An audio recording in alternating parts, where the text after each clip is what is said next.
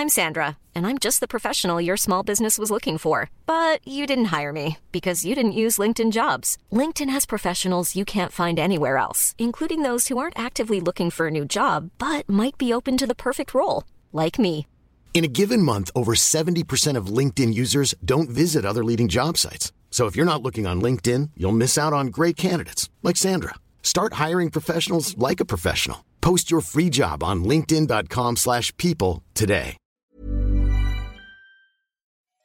J'ai fait tiens vas-y et tout, je vais essayer de me lancer parce qu'en scrollant par contre j'étais tombée euh, dans le TikTok anglophone sur des vulgarisateurs anglophones. Et j'avais fait ah ouais mais attends il ce mec qui parle d'histoire de l'art et tout et elle elle parle de ça et machin trop bien tu vois. Donc je me lance et je fais je fais le truc avec le fond vert là je mets un tableau derrière moi je raconte le tableau fin d'histoire. Et en fait le premier TikTok il explose tu vois et je suis plus à 300 000 vues et tout je fais oh trop bien. Et je me suis pris mes shoots de dopamine. Donc pendant trois mois, j'en ai fait un par jour. Au moins, ça m'a permis de me rendre compte que non, il n'y a pas que du mérite, il y a aussi de l'algo, tu vois. Enfin, je pense que si c'est nul, nul, ça peut pas marcher comme mes tout premiers qui étaient ridicules. Mais euh, là, quand même, tu le vois à vraiment. Exécuté par qui? Fabrice Florent. Bonjour, bonsoir, bon après-midi à tous et bienvenue dans ce nouvel épisode d'Histoire de succès. Chaque jeudi à partir de 6h du matin, je retrace avec une ou un invité son parcours de vie qui l'a amené à son succès depuis la petite enfance jusqu'à aujourd'hui.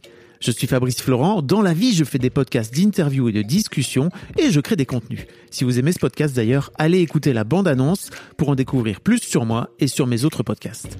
N'oubliez pas de vous abonner sur votre appli de podcast préféré, de mettre un cool commentaire et 5 étoiles au podcast sur Apple Podcasts par exemple, et de partager cet épisode autour de vous s'il vous a plu. C'est le meilleur moyen de m'aider si vous aimez mon travail. Un grand merci à vous et bonne écoute. Manon, comment ça va Ben ça va et toi Je sature un poil, mais ça va. Tu satures de micro, tu Je- satures de la vie. Je sature du micro, pas de la vie, ça va encore. T'as pas encore rendu ton. C'est bon, non, non, je suis encore là. Euh, Manon, Manon Bril, Oui, c'est moi. d'où te vient déjà ce pseudo? Qu'est-ce qui se passe? Euh, Qu'est-ce qu'il est fin ce jeu de mots? Oui. Donc tu as entendu Nombril, ma nombril. Ah oui, je Parce que l'avais les pas. gens ils entendent pas toujours, oui, oui. Ils, en- ils, ils, ils ont pas? Manon Bril Euh, bah, c'est un peu le commentaire euh, que j'ai depuis le début euh, très régulièrement. Ah, nombril. Ou alors des gens qui ont pas entendu et qui, enfin, qui ont entendu mais qui pensent pas que c'est fait exprès et du coup ils font oh ses parents ils sont pas sympas. alors c'est vraiment le jeu de mots. Et ça vient juste de, du fait que avant d'avoir ma chaîne et compagnie, euh, j'étais prof des écoles et en 2008-9, là, je sais plus, comme tout le monde, j'ai ouvert une page Facebook et je me suis dit, ah, j'ai pas envie que les parents d'élèves ils Ah, retrouvent yes. ma page Facebook. Je vais mettre un pseudo et comme Facebook c'est nombriliste, oh, j'ai mis ma nombril, Ah. tu vois. C'est un peu une notion dérision, en fait. euh, voilà. Bref, donc euh, un super pseudo, mais en fait, il est pas mal parce que ça, s'en- ça s'entend pas vraiment si tu le dis pas trop à voix. ou quoi. Enfin, on pourrait croire que Oui, c'est un on pourrait vrai croire nom. que c'est ton vrai nom. Contrairement à, je sais pas, euh, Seb Lafrite. C'est moins, c'est- ça sonne moins comme son vrai nom. Sans, je dénigre pas son surnom, mais, Mais, tu vois ce mais que je veux dire. Seb, il s'appelle Frit. Il l'a Enfin, en- Free, Il s'appelle Free? Ah, c'est pour ça. Ouais. C'est pour je ça? crois. Hein. Attends, j'en sais rien. si, du je coup, crois que si. je pense qu'il s'appelle pas Lafrite et qu'il a fait un Non. jeu de mots avec, j'imagine. Euh, mais d'ailleurs, il l'a- il l'utilise plus, ça, non? Seb Lafrite Non, je crois qu'il Il se fait appeler Seb Seb, désormais. Ouais. Bah, peut-être parce qu'il en a eu marre. Parce que ça, j'en sais rien. Moi, je parle à sa place, alors comme si euh, n'importe quoi. Mais euh, je me dis, euh, Brill, l'avantage, c'est que, euh, on dirait un vrai. D'ailleurs, c'est littéralement un nom de famille, une maison d'édition qui s'appelle comme ça ou quoi. Donc, ça passe, tu vois. c'est pas trop le jeu de mots, même si c'est un peu nul. euh, J'ai pas trop honte ou, euh, avec le temps. Ça. Ok. Euh, on va parler un peu de ton histoire, mais avant ça, euh, Manon, donc pour les gens qui te connaissent pas, mais que comment ça? Quoi? Tu es surtout connu pour, pour cette chaîne que tu as lancée il y a 6-7 ans maintenant, c'est ça? Bientôt 7 Et écoute, euh, 2015, septembre Ah oui, 2015, voilà. donc 6 ans. Six ans et demi, hein. six ans et demi, tout à fait. Oh là là. Là, vous la Eh voyez pas, mais elle oui, regarde eh, dans le vide en eh. disant que le temps passe vite. Ouais, puis en âge internet, euh, ça commence Ah oui. à dater, quoi. Bah oui, là, t'es prêt. euh, ouais, c'est clair. T'es avant les pranks, quoi. Ouais, euh, non, tu crois Avant les francs Je sais pas, peut-être en même temps. Non, t- disons que tu as fait partie de cette vague de, de Mm. vulgarisateurs. À un moment donné, il y avait beaucoup ça sur, Ouais, euh, sur. YouTube. Moi, j'ai l'impression d'être la deuxième vague. Quand je suis arrivée, il y avait déjà des, il y avait déjà des grosses chaînes de vulga qui étaient en place, tu vois. Enfin, en tout cas, que moi je regardais, machin et tout. J'en connaissais pas tant que ça d'ailleurs, mais je regardais, euh, je Fossoyeur de films, je regardais Axolot. Euh, je connaissais y penser, tu vois. Et Oui, c'est vrai. du coup, j'ai l'impression que c'est la première génération, mais c'est vrai que ça joue à, pour certains, un ou deux ans euh, avant ça. Nota Bene, tu vois, c'est genre un an avant, Mm. deux ans avant, un truc comme ça. Et, euh, et en fait, bah pareil, en âge internet, t'as l'impression que c'était il y a longtemps. Donc moi, j'ai toujours l'impression d'être pas la nouvelle, parce que maintenant c'est bon, je suis plus la nouvelle, mais quand même la deuxième génération. Mais je pense qu'aux yeux de gens qui commencent maintenant, je fais partie de la première peut-être. Oui, c'est Mais ça. bon, en tout cas, quand je suis arrivée, il y avait déjà des trucs en place. Il y avait déjà la Vulga qui s'était structurée aussi, tu vois, euh, entre eux, ils se connaissaient. euh, C'était déjà un peu un groupe. euh, Il y avait la vidéothèque d'Alexandrie qui a été mise en place, qui était même limite déjà sur le déclin, je crois, tu vois. Donc, enfin, sur le déclin. C'était moins intense qu'à une autre période Mm. qu'ils avaient eue, je veux dire.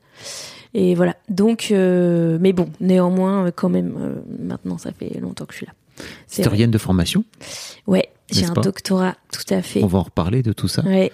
Et, euh, et effectivement, là, tu t'es, t'es devenue maintenant une, euh, une, produ- une productrice pardon, de, vidéos sur les internets. Quoi. C'est vraiment devenu ton métier. Et bah écoute, oui, donc euh, productrice, puisque maintenant, enfin ça fait un moment que je fais travailler des gens aussi, que eh bien il est normal de les rémunérer dès qu'on peut. Enfin, dans un premier temps, on a tous fait bénévolement, puis quand ça commence à générer de l'argent, c'est quand même bien normal de payer les gens.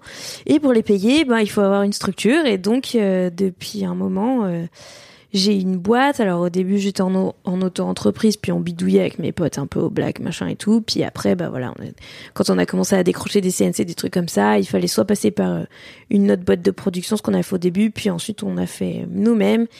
Et pour ça, et ben notamment pour pouvoir faire des des cachets d'intermittence Ah, yes. à mon caméraman, Ouais. à Lucie, la dessinatrice avec qui je travaille, et maintenant avec son équipe, puisqu'elle est plus toute seule à faire les dessins animés, euh, bah, il nous fallait une boîte de production qui permette de faire ce statut-là. Donc, on a créé une première boîte, mais dont le statut convenait pas trop, et on vient d'en créer une nouvelle pour euh, être bien comme il faut, et c'est une petite boîte de production, tout à fait. Bravo. Merci. Et on va parler de justement de cette histoire de dessin animé. Il y a un moment donné où tu t'es dit tiens j'ai envie de faire des dessins animés, ce qui est pas, ce qui n'était pas un format très répandu euh, euh, sur YouTube à l'époque. En tout cas en France, il y en En avait, France, il y en avait ouais. assez peu quoi. C'est vrai qu'il y en avait pas tant que ça. Les tout premiers que j'ai faits, c'est Cola Bim qui me les a proposés à une époque où on traînait ensemble et donc il m'avait dit hey on fait ça te dit on tente de faire des épisodes ensemble on en a fait deux ensemble. Et ensuite donc c'est Limlu euh, qui euh, qui est toujours euh, la réalisatrice de ces épisodes qui m'a dit eh vas-y nous aussi on essaye d'en faire ensemble et tout donc on en a fait un premier ensemble un ou deux premiers ensemble puis ça marchait bien puis on s'est dit il faut pérenniser ce truc et tout c'est là que je suis allée chercher monter les dossiers chercher les CNC les machins pour pouvoir bah, la payer parce que pour le premier, elle m'a fait vraiment une fleur avec euh, un tarif très très réduit, mais euh, tarif d'amis pour euh, pour l'essai, on va dire, mais extrêmement ridicule. Et ensuite, elle m'a dit bah go, mais par contre, euh, vu le temps que ça prend, évidemment, je pouvais pas lui demander de Oui, oui. faire ça gratos, c'est pas normal. Euh, donc on est allé chercher des sous pour la payer. Dans un premier temps, le CNC il passait entièrement dans son salaire. Et puis petit à petit, on a pérennisé avec euh, déjà la monétisation qui est enfin devenue intéressante. Parce que jusque-là, ça rapportait vraiment euh, genre 200 balles par mois, mais avec les épisodes animés, on s'est mis à faire beaucoup plus de vues. Donc Ouais. ça a commencé à être des revenus, euh, bon, qui restent ridicules par rapport au nombre de vues, à mon avis, mais qui euh, génèrent quand même de l'argent. Et, et on a commencé aussi les placements de produits, tout simplement, parce qu'il n'y a pas de secret. C'est là qu'est l'argent et si on veut payer les gens comme il faut, il faut aller le chercher là où il est quoi. On va reparler de tout ça, Mhm. de ton modèle économique, parce que je trouve ça hyper intéressant. Euh, mais avant, avant ça, c'est la première question que je pose à tous les invités, c'est à Mhm. quoi tu ressemblais Manon quand tu avais 7-8 ans?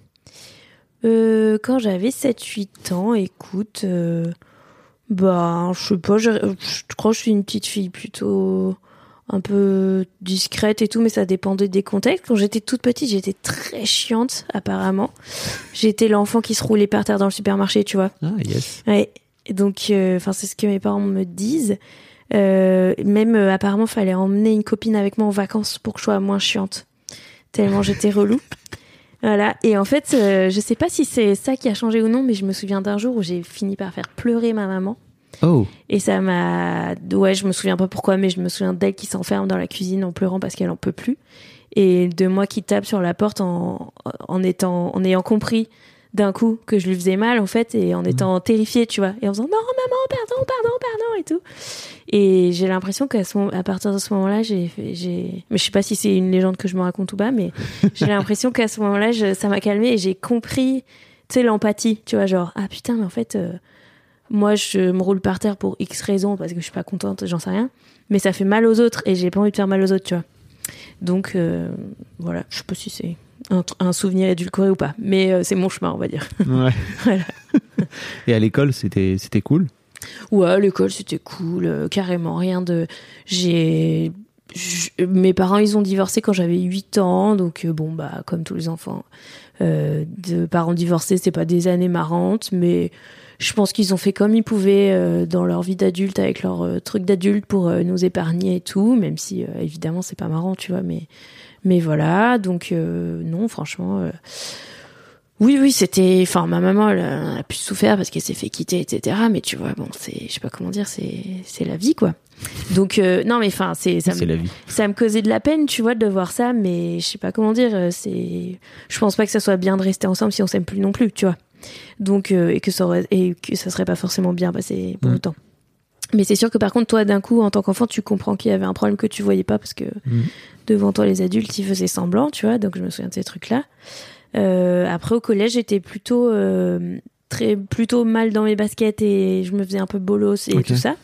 Donc plutôt comme ça. Et après, au lycée, à l'inverse, euh, je me suis beaucoup plus épanouie. J'ai l'impression que le climat a été moins stressant qu'au collège. Que du coup. T'es euh, devenu euh, un peu plus populaire, c'est ça? Ou Ouais. t'avais des amis? Ouais, carrément. Bah, j'a- j'avais des amis au collège, mais on était un peu les nulos entre guillemets. Ah oui. Enfin, en fait, C'était quoi T'étais un c'est peu les nerds de dire ça, mais T'étais un peu les, les intellos, Mm. c'est ça Ouais, nous on était plutôt un peu les. Je sais pas, même pas d'ailleurs. On n'avait pas forcément toutes des bonnes notes, mais en fait, on était plutôt celles qui arrivaient pas à répondre quand on les attaquait. Tu Ah vois? oui. C'est plutôt ça, mais on était ni spécialement geek, ni spécialement euh, intello ou, ou nul non plus. D'ailleurs, on était middle. Enfin, je sais pas, on était normal, j'ai l'impression, enfin banal. Mais euh, on avait ce truc de pas avoir le répondant quand les autres ils venaient Mm. nous chamailler et. Et du coup, on se fait, et du coup, enfin, tu sais, c'est comme c'est la jungle. La loi de la jungle, Si quoi. tu, si tu Mm. te laisses taper dessus, bah, c'est un terrain de jeu Mm. pour les autres. Donc voilà. Et, et après, au lycée, j'ai l'impression que ça, tout ça, c'est parti. Et, hum, et là, je me suis bien plus sentie dans mes baskets et je me suis sentie carrément plus populaire, entre guillemets, dans le sens où c'était plus facile les relations avec tout le monde et je m'amusais bien et je connaissais plein de gens dans le lycée et je me sentais bien dans mes baskets carrément. Donc je pense que c'est un mélange de plusieurs trucs, de toi qui mûris et euh, probablement le les conditions euh, du lycée qui sont enfin tout le monde a grandi aussi Ouais. donc tout le monde s'est probablement un peu calmé je pense que les enfants qui détestent l'école et qui du coup sont difficiles à l'école euh, en partie ne vont pas au lycée et, et font des voies professionnelles etc donc potentiellement euh, si eux ils étaient malheureux à l'école ils nous le faisaient payer entre Mhm. guillemets d'une manière euh, même pas forcément consciente mais voilà. Et donc là je pense qu'au lycée tu commences à avoir un peu de tri sur ça et c'était un milieu plus facile. Bon je fais un peu des, des généralités mais je m'y suis sentie mieux en tout cas en ce qui me concerne. Ils, ils faisaient- ils font quoi tes parents comme métier? Ou ils faisaient quoi à l'époque? Alors mon père il est bon tout fraîchement retraité mais il était prof à la fac. Ok. maître de conf en physique euh, électronique euh, truc de sciences dures hein. Je sais pas trop exactement quoi parce que si il travaille sur l'énergie et le- la conversion d'énergie et la thermophysique ou je sais pas quoi un truc comme ça mais quand j'étais petite il me disait qu'il faisait des éclairs dans un labo voilà Super. D'accord, donc ça avait l'air stylé. Donc en gros, voilà, sciences dures. Et euh, ma mère, elle travaillait dans le sauce. Enfin, au début, elle avait pas son bac. Elle a fait plein de petits boulots à la con, parce que quand mon père est parti, du coup, euh, elle, elle travaillait plus pour s'occuper de nous. Donc elle a repris. euh, Enfin, d'abord, elle a fait des boulots pour pouvoir euh, bah, payer les factures. Et ensuite, euh, elle a repris ses études, elle a passé l'équivalent bac et, et elle a travaillé dans le social. Ok. Et genre, je sais pas, genre à 40 ans, tu vois, un truc comme ça, je, Mhm. enfin, dans la quarantaine, je pense. Et, euh, et elle était diplômée, euh, elle était euh, conseillère en économique sociale et familiale. Et du coup, elle, part, elle travaillait avec un public de notamment euh, dans des dans des hum, centres d'accueil euh, pour SDF de jour ou de nuit euh, voilà dans le social donc Ok. Donc re- reconversion, enfin en tout cas euh, Mm, ouais. conversion, reconversion euh, tardive quoi. Ouais, carrément. mère. Bah ouais, un peu obligatoire. Euh, un peu obligatoire et puis en fait c'est marrant parce que tu sais c'est ces générations où tu trouvais du travail comme ça donc elle elle avait pas son bac mais à l'époque elle était montée à Paris elle a trouvé du travail tout de suite au PTT et ensuite dans les PTT quand ils s'étaient installés à Pau Donc c'est la poste hein, pour, euh, Oui. pour, pour pour les plus.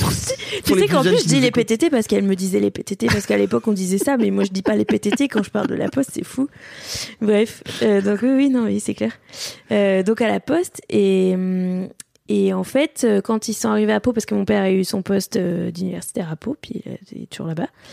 Et, euh, et quand elle est arrivée à Pau, elle a trouvé du boulot par les PTT, donc, par la poste, pour faire du montage d'entreprise. Et donc, elle faisait du montage euh, pour des vidéos d'entreprise et tout. C'est assez drôle parce que les dernières années euh, de sa vie, euh, je lui donnais des montages, je lui déléguais des montages que j'avais à faire euh, pour certains trucs, pour euh, certaines pastilles pour mon université ou quoi. Je lui faisais monter les trucs pour les choses assez basiques et du coup, elle avait trop gardé les, les mêmes réflexes. Mais elle, elle avait fait du montage à l'époque où c'était des trucs physiques. À l'ancienne. Ouais. Et du coup, elle me disait, je lui montrais première, tu sais. Ouais. Ouais, littéralement, elle me disait, ah ouais, mais c'est hyper ins- instinctif, c'est les mêmes mots de vocabulaire parce que cut et tout, c'est parce Mm. qu'on coupait les bandes, parce que machin, le chutier, tu mettais tous tes chutiers de bandes. Elle me dit, c'est quand même plus facile parce que nous, quand on avait jeté un, une bande qu'on voulait récup, fallait fouiller dans le chutier et tout, donc l'enfer, tu vois.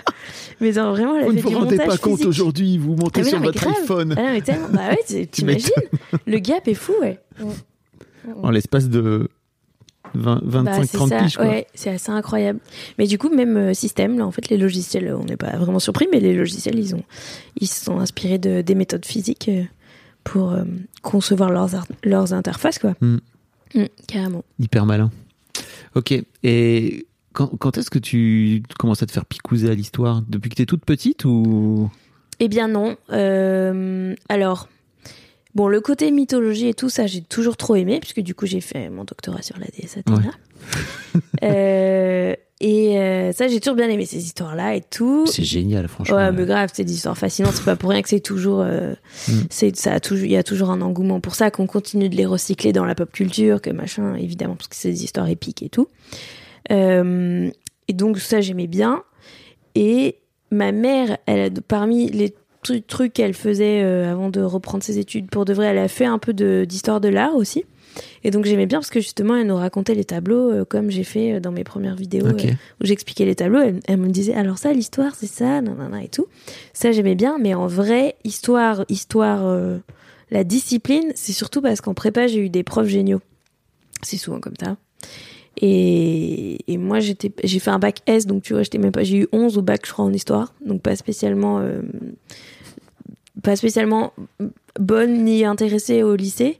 Mais par contre, euh, je suis partie dans une prépa euh, littéraire parce qu'il y avait une option art plastique. Et à l'époque, je dessinais. J'avais pour ambition de faire des écoles de dessin animé. Ah, fou. Que j'ai totalement euh, arrêté. Mais j'adore faire du dessin animé, mais en étant à l'écriture maintenant et pas, et pas au dessin. Enfin, j'aime bien cette, cette ironie de, de, De mon parcours. Ouais, carrément. Euh, mais bref, et donc euh, là, j'ai eu deux profs donc en hippocagne euh, d'histoire qui étaient fascinants, tu vois. Et après l'hippocagne, comme euh, rarement tu passes dans les grandes écoles, et moi en plus j'ai même pas fait la cagne, j'ai fait que l'année d'hippocagne. Bah, je suis allée en L2 d'histoire parce que c'était la meilleure discipline que j'ai vue euh, l'année d'avant. Et en fait, j'ai trop aimé quoi. Mais d'abord, j'ai été prof des écoles avant de revenir euh, à l'histoire. J'ai passé, Ah oui, j'ai fini ma licence. Mm. J'ai fini ma licence de d'histoire et à l'époque tu passais le concours des écoles euh, de prof des écoles à ce moment-là. Donc j'ai fini ma licence d'histoire, j'ai fait la prépa concours, j'ai eu le concours et j'ai enseigné pendant trois ans où je me suis mise à mi-temps parce que j'avais détesté la formation de prof. Vraiment genre l'UFM, j'avais haï.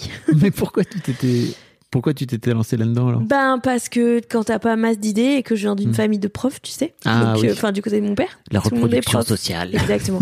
Mais moi, j'ai vraiment une théorie sur ça qui est que ça arrive beaucoup que les enfants de profs ils deviennent profs parce que juste en fait, tous les adultes autour de toi font ça.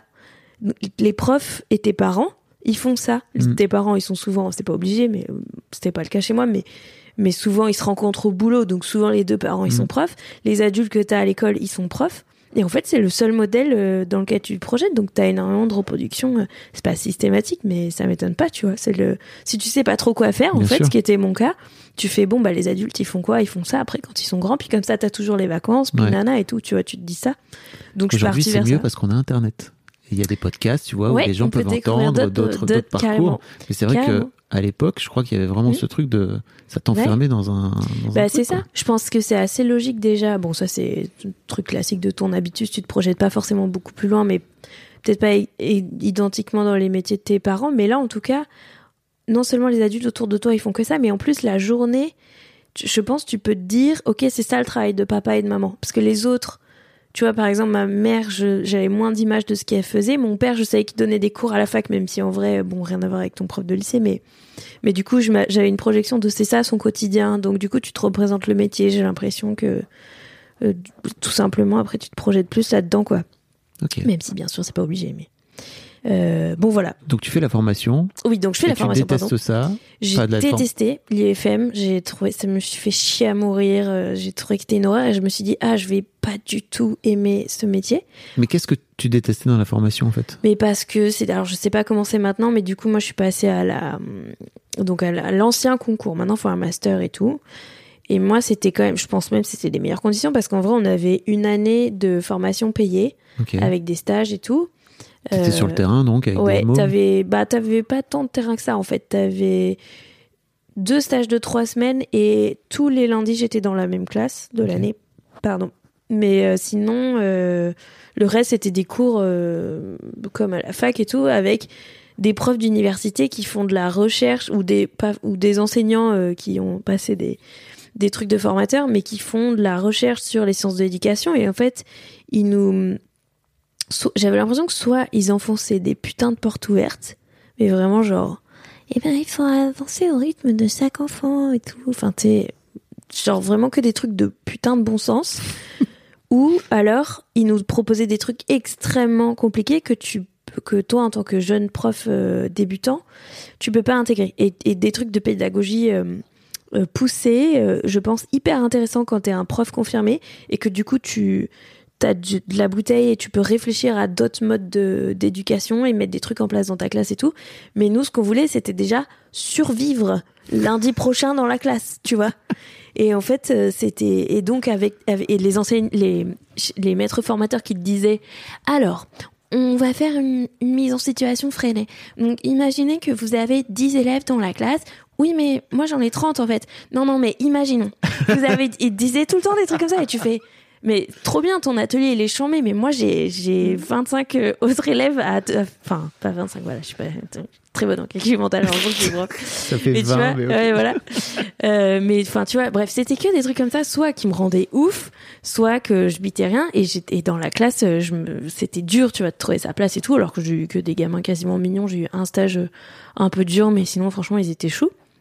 Mais comme t'es pas le prof titulaire, euh, t'es toujours la maîtresse du lundi ou Mhm. machin, tu vois, c'est un peu ingrat.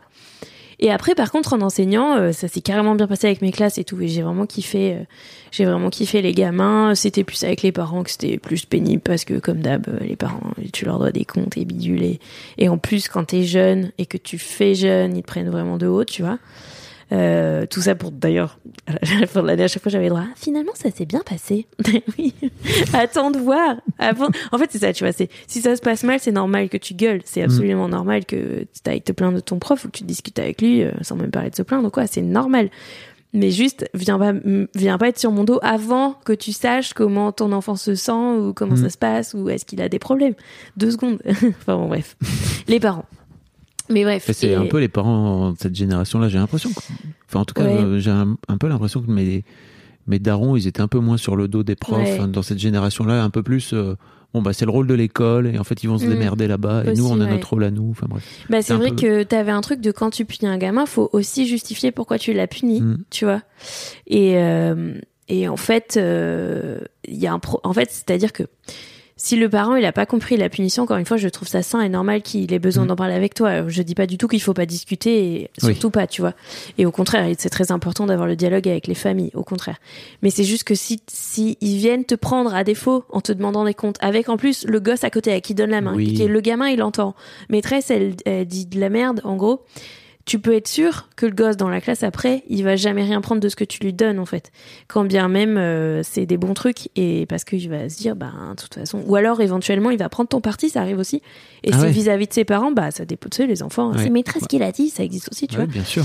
Euh, et du coup, les parents, ils vont eux aussi être en difficulté. Enfin bref, on a, on n'y gagne pas à devant l'enfant, euh, pas à coopérer, je pense. Mais après, voilà, je dis pas qu'il faut pas, surtout pas euh, ne pas discuter ou Oui. quoi, mais c'est juste, euh, tu sens qu'il y a un, un truc de, euh, bah on me doit ça, tu vois, euh, Ouais. et c'est pas normal. Et mon enfant, nan, et tu dis, bah si là, en fait, votre enfant. euh, il est turbulent ou alors il a tapé machin, c'est normal qu'il soit puni. En Ouais. fait, c'est voilà, c'est un fonctionnement de société. et ben, euh, et ben des fois c'est compliqué. Alors euh, bon, c'est pas, pas- c'est toujours pareil, c'est qu'en plus tu te rappelles des parents qui ont été difficiles, mais il y en a aussi plein qui étaient adorables et, et trop mignons et, et, et qui te soutenaient. Mais euh, quand t'es un jeune prof et tout, tu vois, ces trucs-là, euh, c'est c'était dur. Bref. J'ai envie de leur faire des câlins à tous les jeunes profs, hein, vraiment. je- Ouais. pff, Quel Ouais, sacerdoce, puis- quoi. ouais, déjà, c'est ingrat c'est vraiment ingrat comme métier et en fait, c'est tellement important. On a trop besoin d'eux. Et c'est trop mal considéré dans la société. Enfin, il y a, y a- Ah y a rien qui marche. Je vous fais des bisous, les profs qui nous ouais, écoutent. de ouf. Vraiment. C'est, ah non, mais moi, ça me manque pas du tout parce que c'était épuisant, stressant. euh, Enfin bref, et euh, ingrat. Tout le monde te dit, oh, mais ça va justement. Oh, t'as les week-ends, t'as les vacances. Oh, vous êtes en grève. Putain, mais tu n'as pas idée. Et surtout, t'es payé une misère pour le, le nombre de travail que tu fais. Enfin bon, bref. Euh, donc ça me manque pas. Mais par contre, en classe, j'ai pris beaucoup de plaisir. Une fois que j'ai eu ma classe à moi et que c'était ma classe et que et qu'on pouvait construire un truc ensemble sur le long terme et tout. Mais comme je m'étais mise tout de suite à mi-temps en me disant ça va pas me plaire, il faut que j'ai une roue de secours, euh, j'avais démarré un master. Et à l'issue du master d'histoire, euh, je me suis, j'ai eu une opportunité pour aller en thèse financée. Donc j'ai pu arrêter d'enseigner. Mais je suis toujours euh, prof, je suis juste en dispo. Depuis. Depuis. Attends, depuis 2013, je crois. Je suis en dispo. enfin, j'ai été détachée d'abord parce que j'avais mon contrat doctoral. Donc, quand tu as un contrat à côté, tu peux faire valoir. Bref, tu peux continuer à accumuler tes points d'ancienneté puisque tu travailles pour l'État. Quand je faisais ma recherche, je travaillais Ouais. pour l'État. Mais ensuite, euh, en dispo. Et depuis que je fais, depuis que je fais mes vidéos, je suis en dispo. Donc, euh, je me fais oublier, tu sais, de l'administration. Donc, on sait jamais, tu vois. Mais, euh, mais bon, je pense qu'à un moment donné, ils vont me dire, bon, bah maintenant, faut démissionner et tout. Mais bref. Donc, pour l'instant, je renouvelle Parce ma que ça veut dire que demain, tu peux dire, écoutez, je suis À de la retour. rentrée, à la rentrée prochaine, je peux dire, je récupère mon poste absolument. Enfin mon poste, j'ai pas eu de poste euh, Oui. à moi euh, attitré, mais, Mais moi, tu peux mais j'ai le statut de prof et il, il serait obligé de m'attribuer un truc. Ceci dit, je crois qu'ils recherchent. Donc, si tu veux, à mon avis, tu n'aurais pas trop de mal Voilà. à trouver. C'est ça, À mon avis, il manque c'est de, ça, ouais, carrément. Ouais, de mains. C'est ça. Mais non, parce que maintenant, ils te mettent les, ils mettent tes vidéos dans les lycées pour euh, faire les cours. Ça n'est pas un cours. Attention, les vidéos ne remplacent pas les profs et puis en tant prof, je suis. Mais euh, oui, oui. Mais je vois dans Ah oui, les- tu veux dire genre ma classe, ma classe ça pourrait être ça. Bah, grave. C'est genre, en fait, si si, je suis Bonjour. en poste, j'ai mis des vidéos et les élèves ils regardent mes vidéos, c'est tout. Tu restes à côté. Vous voulez, vous voulez un commentaire de texte? Je peux vous faire. Petite audio-description si vous voulez. Ouais, Ça n'existe plus, les audio-descriptions, les commentaires audio, c'est triste. Les Sur commentaires, quoi? Sur Ça les DVD, Ah, Tu ah ouais, la version, euh, la version commentée, de- commentée par le réel, Ah, ou les acteurs, ou je sais pas quoi. tu pourrais faire ça. Bah, c'est les vidéos de React sur euh, Twitch. Enfin, c'est les Quand tu fais toi-même tes propres Tu commentes, ça se fait pas mal ça, non? De Je- mater un, un docu ou une vidéo de toi et de commenter avec ton chat euh, ce que t'as fait et tout. Euh, je vois assez peu de youtubeurs qui font Ah ouais ça. J'ai l'impression ouais, que ça se fait. J'ai vu euh, Antoine Daniel qui avait fait un propre, son propre Ouais. react à une conférence qui était terrible. ah, mais euh, oui, mais qui- pour rigoler. Mais pour rigoler, après, il l'a refait trois ans plus tard parce qu'il se souvenait. Il a fait le react à son react. ah, c'est bien ça. Trop drôle, il faut que je mette. Euh, non, mais moi j'ai des potes euh, qui font, euh, tu sais, ils, ils expliquent comment, quelle a été leur réflexion Ah, de D'accord. leur, pourquoi là dans ce trip là ils, ils ont fait ce choix là, qu'est-ce qu'ils ont enlevé, ils commentent là en fait j'ai fait ces choix là, machin. Ouais, qui commentent pourquoi le produit fini de cette vidéo il est comme ça en gros. Ah, trop intéressant. Ouais, ouais, carrément. J'en ai pas. j'en- Ok, d'accord. Euh, mais bref, revenons à ton à ton parcours si tu veux bien. Donc effectivement, tu, tu te lances à mi-temps et tu te dis, euh, qu'est-ce que qu'est-ce que tu vas faire de beau quoi? Alors à ce moment-là, je me dis je vais faire de la recherche en histoire. Donc tu te lances vraiment dans ta thèse à ce moment-là. ouais, Ok. ouais. Donc, master, hop, terminé. Euh, j'ai une bourse de thèse, donc je peux arrêter d'enseigner en même temps euh, et donc d'avoir mon mi-temps. Donc, j'ai des revenus qui viennent d'ailleurs. Et je me lance dans la thèse. Et en fait, bah, au début, je me dis, je vais faire de la recherche. J'espère, parce que c'est dur c'est super dur d'avoir un poste. C'est très, très bouché. Donc, euh, mais bon, j'y vais avec toute ma volonté et j'ai trop envie de bosser dans la recherche. Et en fait, euh, ben pendant au bout de deux ans, trois ans, deux ans, deux ans euh, de thèse, je, je démarre la chaîne YouTube suite à une petite expérience de vulgarisation parce que j'ai participé à ma thèse en 180 secondes. Euh, donc qui est le c'est un concours organisé par le CNRS où les doctorantes et les doctorants ils présentent leur euh, thèse en trois minutes pour le grand public. Et donc moi j'ai participé, je crois que c'était la deuxième édition en France, je crois. en 2015. Euh, et en fait, j'ai eu le prix du public à la finale régionale de Midi-Pyrénées. Donc ce qui te qualifie pas pour la finale finale nationale, mais par contre ça voulait dire que la majorité de la salle avait voté pour moi, tu vois. Et du coup je me dis ah cool, ça veut dire que j'ai convaincu la salle, tu vois, et peut-être il y a un public qui peut aimer euh, mon ton et mes sujets. Et en même temps, à peu près dans les mêmes mois, j'ai fait une petite vidéo euh, avec un pote qui se trouvait toujours mon réel aujourd'hui, euh, mais et qui est caméraman et qui avait du matériel, euh, et qui sait faire de la vidéo et tout. On a fait une vidéo sur les curiosités de la ville de Toulouse pour répondre à, à un petit concours de court métrage d'une asso organisée, euh, qu'une asso de la fac organisée. Ah, sur les, même, savais même pas c'était l'objectif. C'était Ok. juste, c'était un truc sur les 2 millions de la ville de Toulouse. Il y avait la, une asso qui faisait ça. Et justement, moi, je matais Axolot, qui avait sorti ses, ses- son étrange escale à New York et qui avait cette idée de dire, euh, bah, euh, à New York, tout le monde connaît la Statue de la Liberté et compagnie, l'Empire State, même si tu y es pas allé, tu sais ce que c'est. Euh, moi, je vais vous montrer autre chose. Et je trouvais l'idée trop bien. Je me suis dit, tiens, on va faire ça avec Toulouse. Et en plus, vraiment en s'adressant aux Toulousains, tu vois, en Ouais. disant, t'habites ici, mais pourtant, t'as jamais remarqué ça et tout. Et en fait, euh, ça a trop marché. Et parce que, en fait, donc j'ai fait le petit court métrage. Une fois que le concours était fini, je l'ai posté en ligne. Je crois que ça c'est en juin ou en juin 2015. Mais je l'ai mis en ligne sur Vimeo car j'avais un Ouais. compte Vimeo à l'époque. et en fait, la vidéo, elle a grave. Enfin, tu sais, ça fait ce truc où évidemment les échelles sont plus les mêmes aujourd'hui, mais genre je la poste, je la poste et je la poste sur Facebook pour la montrer à mes amis en public. Et le soir, je reviens et il y a 800 vues, tu vois, ou un truc comme ça. Mm. Et je fais, waouh, mais c'était fou, tu vois, euh, 800 vues, alors que c'est juste sur mon Facebook perso Mm. que ça a tourné. Donc, trop dingue, trop bien. Et euh, je sais plus. Alors là, je me, je me rappelle plus si c'est moi qui l'envoie à la presse locale ou si c'est la presse locale qui tombe dessus. Bref, en tout cas, il y a des articles dans euh, des trucs comme la Dépêche ou Côté Toulouse et tout. En plus, avec des titres genre la Toulousaine qui connaît mieux Toulouse que vous et tout. Donc évidemment, les Toulousains, ils sont pas contents, ils y vont et tout.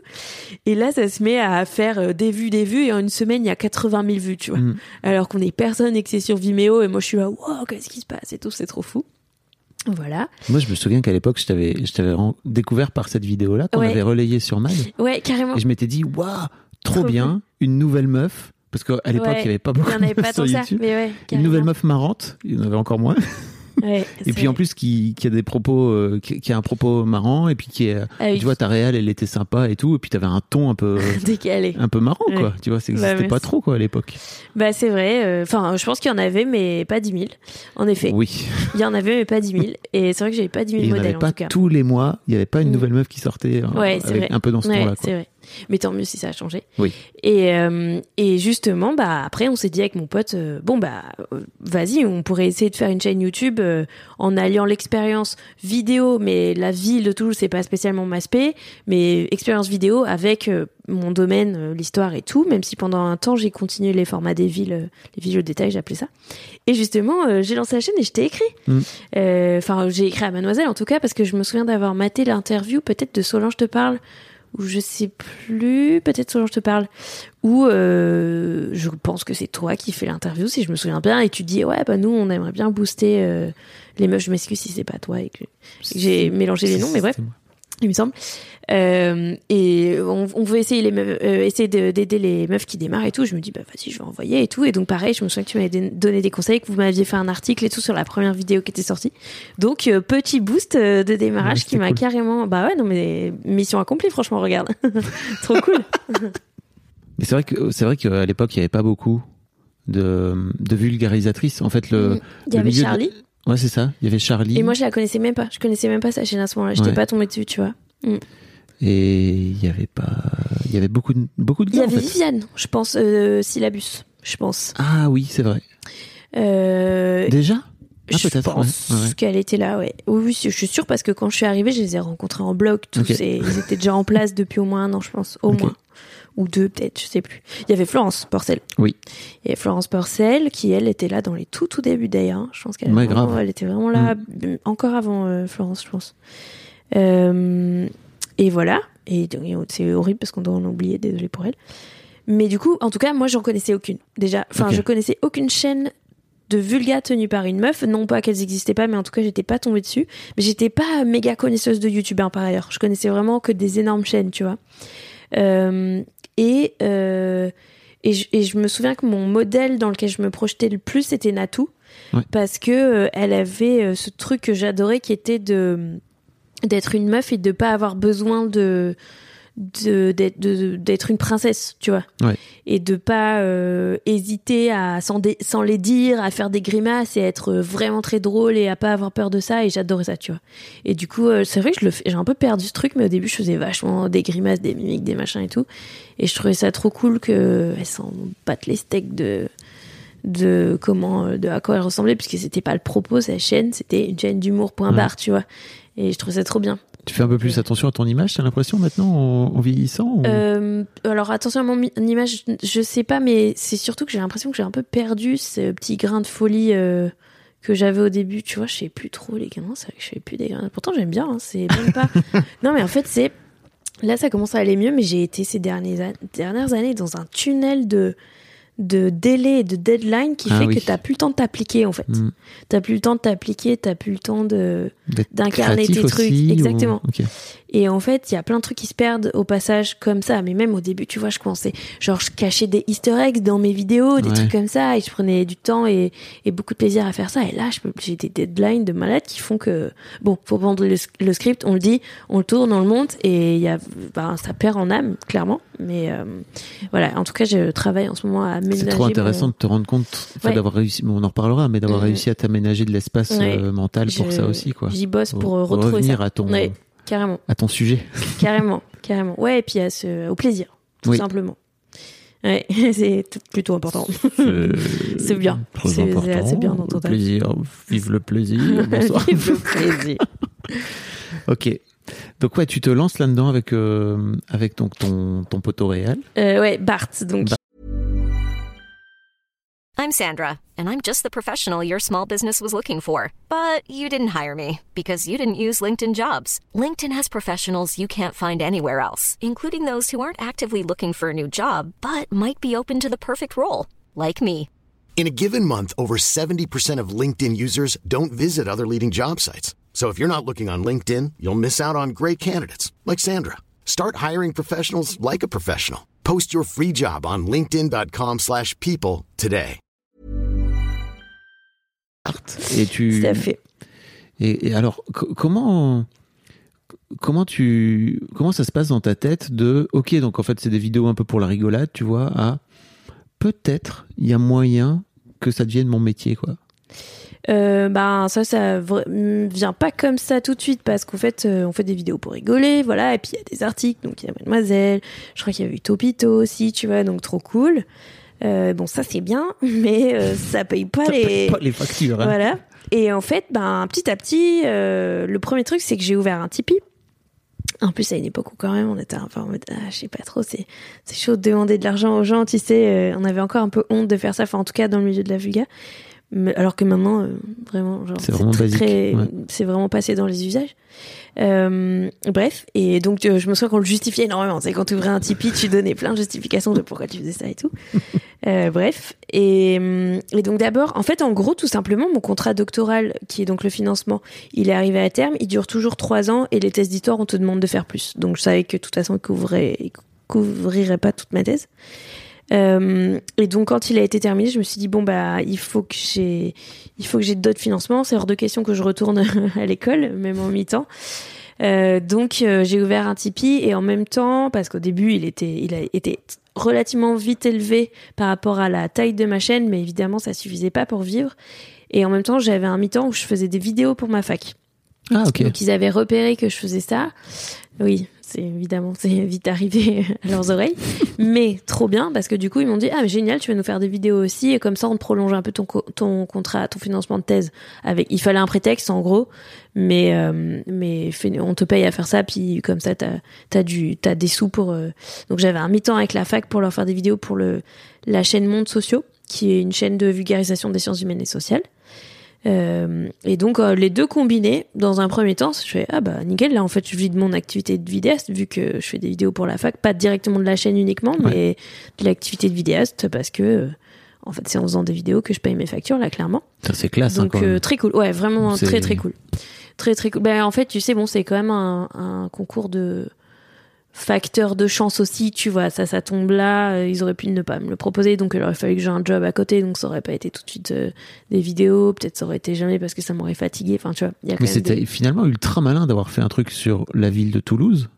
Alors c'était le, le but de la le but de, de- du concours, c'est ça. Mais en fait, euh, c'était ultra malin d'al- d'aller chercher un truc ultra local parce que finalement, euh, ça t'a mis un zoom euh, Pour émerger, peut-être. local Mm. très très Ouais, rapide, quoi. C'est possible, ouais. Et puis en France, on aime bien le côté régionaliste. Ouais, j'ai un peu l'impression a ce truc-là, quoi. Euh, alors, ma- je sais pas si c'est malin dans le sens où c'est pas réfléchi, mais il se trouve que ça tombe, tu vois, c'est plutôt ça. Mais en tout cas, le créneau a bien marché. Euh, cela dit, c'était la première vidéo, puis après tout de suite on est passé sur autre chose, tu vois. Euh, mais je vais... par contre, je repense toujours au fait que si je l'avais mis cette vidéo sur YouTube à ce moment-là au lieu de Vimeo, ça aurait été vraiment autre chose, ça aurait été probablement encore plus viral et euh, j'aurais pu construire tout de suite une. Peut-être avec la- le système de chaîne. recommandation, etc. Déjà à Ouais, qui commence bon, à exister. Après, c'est pas grave, tout va bien maintenant. C'est pas comme si on galérait. Mais, euh, mais bref. Et donc, mais oui, peut-être que ça, ça a carrément contribué. Euh, et puis voilà. Et puis après, ben, petit à petit, comme je disais, donc je finis ma thèse. Déjà, fallait finir la thèse. C'était le truc. C'était hors de question de de pas finir, euh, sachant que j'avais un financement et machin et tout. Je voulais aller au bout. Et puis comme ça, je me sentais plus légitime dans mon dans mon truc de vulga. Enfin, c'est pas que tu ne peux pas faire de vulga si tu n'as pas de diplôme, hein, attention. Mais comme ça, j'étais allée au bout de la démarche. Non, non, mais j'insiste parce qu'il y a plein de vidéastes qui bien ont, sûr. qui ont pas de diplôme et qui font très bon travail, c'est pas la question, tu vois. Mais comme ça, j'allais au bout du truc et en vrai, c'est un énorme plus sur ma carte de visite pour plein d'institutions avec qui je bosse. Et je le vois parce que euh, j'ai des amis à taille de chaîne à peu près équivalente en vulga qui ont pas ça, on- ou même qui ont des chaînes plus grosses. Et ben j'ai des trucs très stylés parce que je sais que les musées et les trucs comme ça, des fois ils sont encore un peu frileux et que quand leur service com ils disent non mais regardez elle a un doctorat, ça me fait passer devant certains, tu vois. Donc écoute franchement euh, j'en ai chié pour faire ma thèse et ben tu quoi ça paye. Ouais, ouais. Voilà, donc euh, je crache pas dessus. Ça veut pas du tout dire encore une fois que les autres ils font pas du bon boulot. Hein, c'est pas ça que je dis, mais juste clairement ça me ça me fait passer devant certains pour certains trucs. Je le vois. T'as bossé hardcore pour utiliser Ouais, chier pour ouais, ouais. Oh, vraiment, j'étais non, mais franchement c'était épuisant. Je faisais un vlog de thèse pendant la, si ça vous intéresse, euh, chers auditeurs, euh, pendant la rédaction. Euh, donc pendant la dernière année et demie, j'ai fait un vlog euh, à peu près une fois par mois où j'expliquais ce que, en quoi ça consistait l'activité et ce que je faisais. Alors euh, aujourd'hui, j'ai écrit trois pages et en fait, je vais à la bibliothèque, mais comme ça, on voit un peu à quoi ça ressemble. ouais, la- le quotidien de. La déprime. de- bah, c'est pas mal de déprime, on va pas se mentir. Mais bon, franchement, j'en suis bien sortie. hein. C'était, ça va. Mais c'est cool. Ce, ce format, il est, il est pas si vu parce que c'est un truc un peu de niche en termes de qui peut être Oui. intéressé. Mais par contre, il y a toujours des étudiants régulièrement qui me disent oh là là, je suis en train de mater ça alors que je fais mon master et ça m'aide trop, merci. Bien et sûr. ça fait hyper plaisir, tu vois. C'est tellement, Je c'est tellement de partage, quoi, tu vois. ouais, ouais, c'est et, Partage d'expérience dingue, quoi. c'est ça. Et puis surtout, j'hésitais pas à dire, euh, je pense que ça, ça fait du bien de l'entendre. euh, J'en chie, quoi, les gars, c'est dur. Et là, faut que je recommence tout. Et là, putain, j'ai honte de ça. Et là, en fait, je suis au fond du seau parce que nana. Et ça fait du bien parce qu'en fait, c'est ça la, la réalité de l'écriture. Enfin, le mythe des gens qui, qui, tu vois, qui font le truc. Non, c'est faux. Tout le monde en chie, tout le monde Ouais. euh, galère. Alors, plus ou moins fort et avec plus ou moins, voilà. Mais je pense que ça fait du bien quand t'es au fond de ton, ta rédaction de mémoire et que t'en peux plus de, de savoir que, non seulement il y a une vie après tout ça, Ouais. T'inquiète, tu vas arriver au bout. Et surtout, c'est normal. C'est normal, t'inquiète, euh, tout le monde galère, même si on n'est pas tous égaux euh, dans l'écriture Ouais.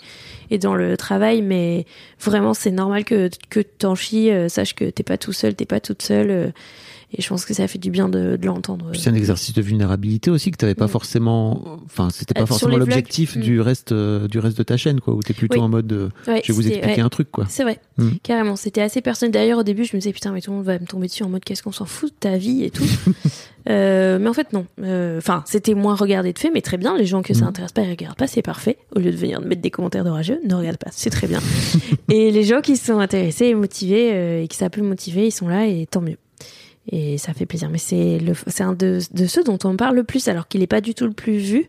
Mais parce que juste les gens qui l'ont vu, par contre, ils ont été marqués ça, et les, ça fait plaisir. ça les aide Ouais. tellement. Sur, sur Mad, à l'époque, il y avait une meuf qui avait écrit comment, j'ai- comment faire pour avoir 20 à son bac de philo. Ouais. Et en gros, on le ressortait tous les ans, mais le truc avait 6-7 ans, quoi. Et en fait, tous les ans, les gens étaient là. Mais moi, c'est grâce à toi que j'ai Mhm. compris comment, tu vois, ça, j'ai compris comment faire pour faire une disserte, quoi.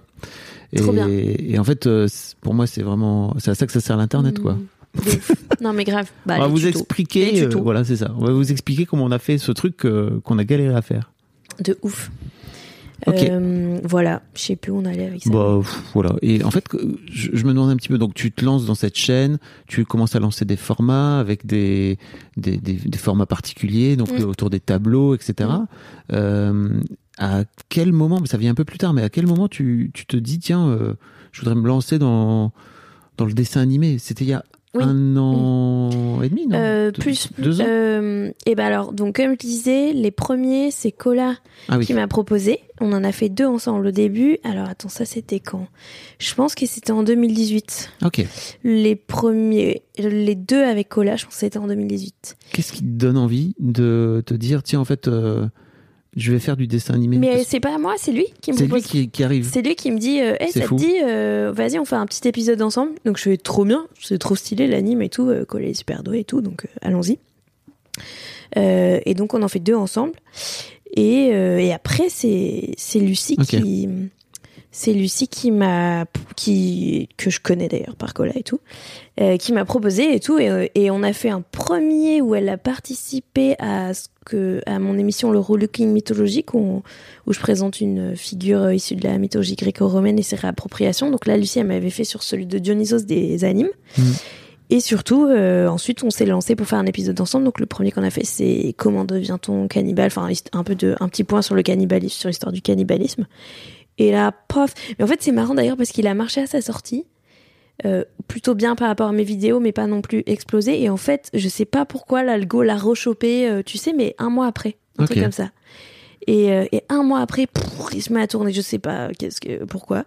Mais Les gens savent pas, hein, mais en gros, vos- tu peux avoir parfois des vidéos de YouTube qui, qui datent d'il y a quelques années que ouais. l'algo reprend en, en recommandation et qui explose Ouais. comme ça sans aucune raison particulière, juste par le système de recommandation, quoi. Totalement. ultra fort. Euh, mais celui-là, euh, vraiment, euh, ouais, assez longtemps. Non, j'exagère. Attends, pas du tout un mois. Peut-être une semaine après ou je sais pas. Enfin, mais bref. Genre, la courbe, elle s'emballe. Mais vraiment, elle s'emballe, tu vois. Alors que j'y ai pas touché parce qu'à la limite, quand tu essayes de changer un titre ou la miniature, il reboot l'algo et il fait, ah, voyons est-ce que ça marche. Et si ça marche un peu, enfin, tu sais, tu vois des petits pics et Ouais. tout dans tes tests ou des petits creux d'ailleurs si t'as fait moins bien que ce qu'il y avait avant. Mais là, euh, j'ai rien touché et je sais pas pourquoi. Une semaine après, ça s'emballe. Bon, bah, trop bien. Tu fais beaucoup ça, des mises à jour de Ouais, tes... Tu testes Ouais, j'essaye, grave. J'essaye. En fait, j'ai vu une vidéo trop bien de Veritasium dessus. C'est Veritasium. Veritaserum. Verita- Oh putain, j'écorche son nom à chaque Je sais fois. pas. Ça craint. Un vulgarisateur américain Ok. euh, qui est, qui est euh, un des, des tauliers de la vulga euh, Ouais. anglophone et qui était là il y a des années avant nous tous. Et en fait, il a fait une vidéo trop bien où il explique, donc c'est en anglais, mais c'est vraiment trop cool, où il explique euh, euh, la science de Veritasium. Veritasium, merci. Putain, j'ai honte. 11 millions Ouais. et demi d'abonnés, je ouais, ouais, même pas. bah, en fait, en, en vérité, j'en regarde pas beaucoup des, des vidéastes américains. Je sais plus pourquoi j'ai regardé ça, probablement parce qu'on m'en a parlé. Je me suis dit, tiens, je vais aller voir.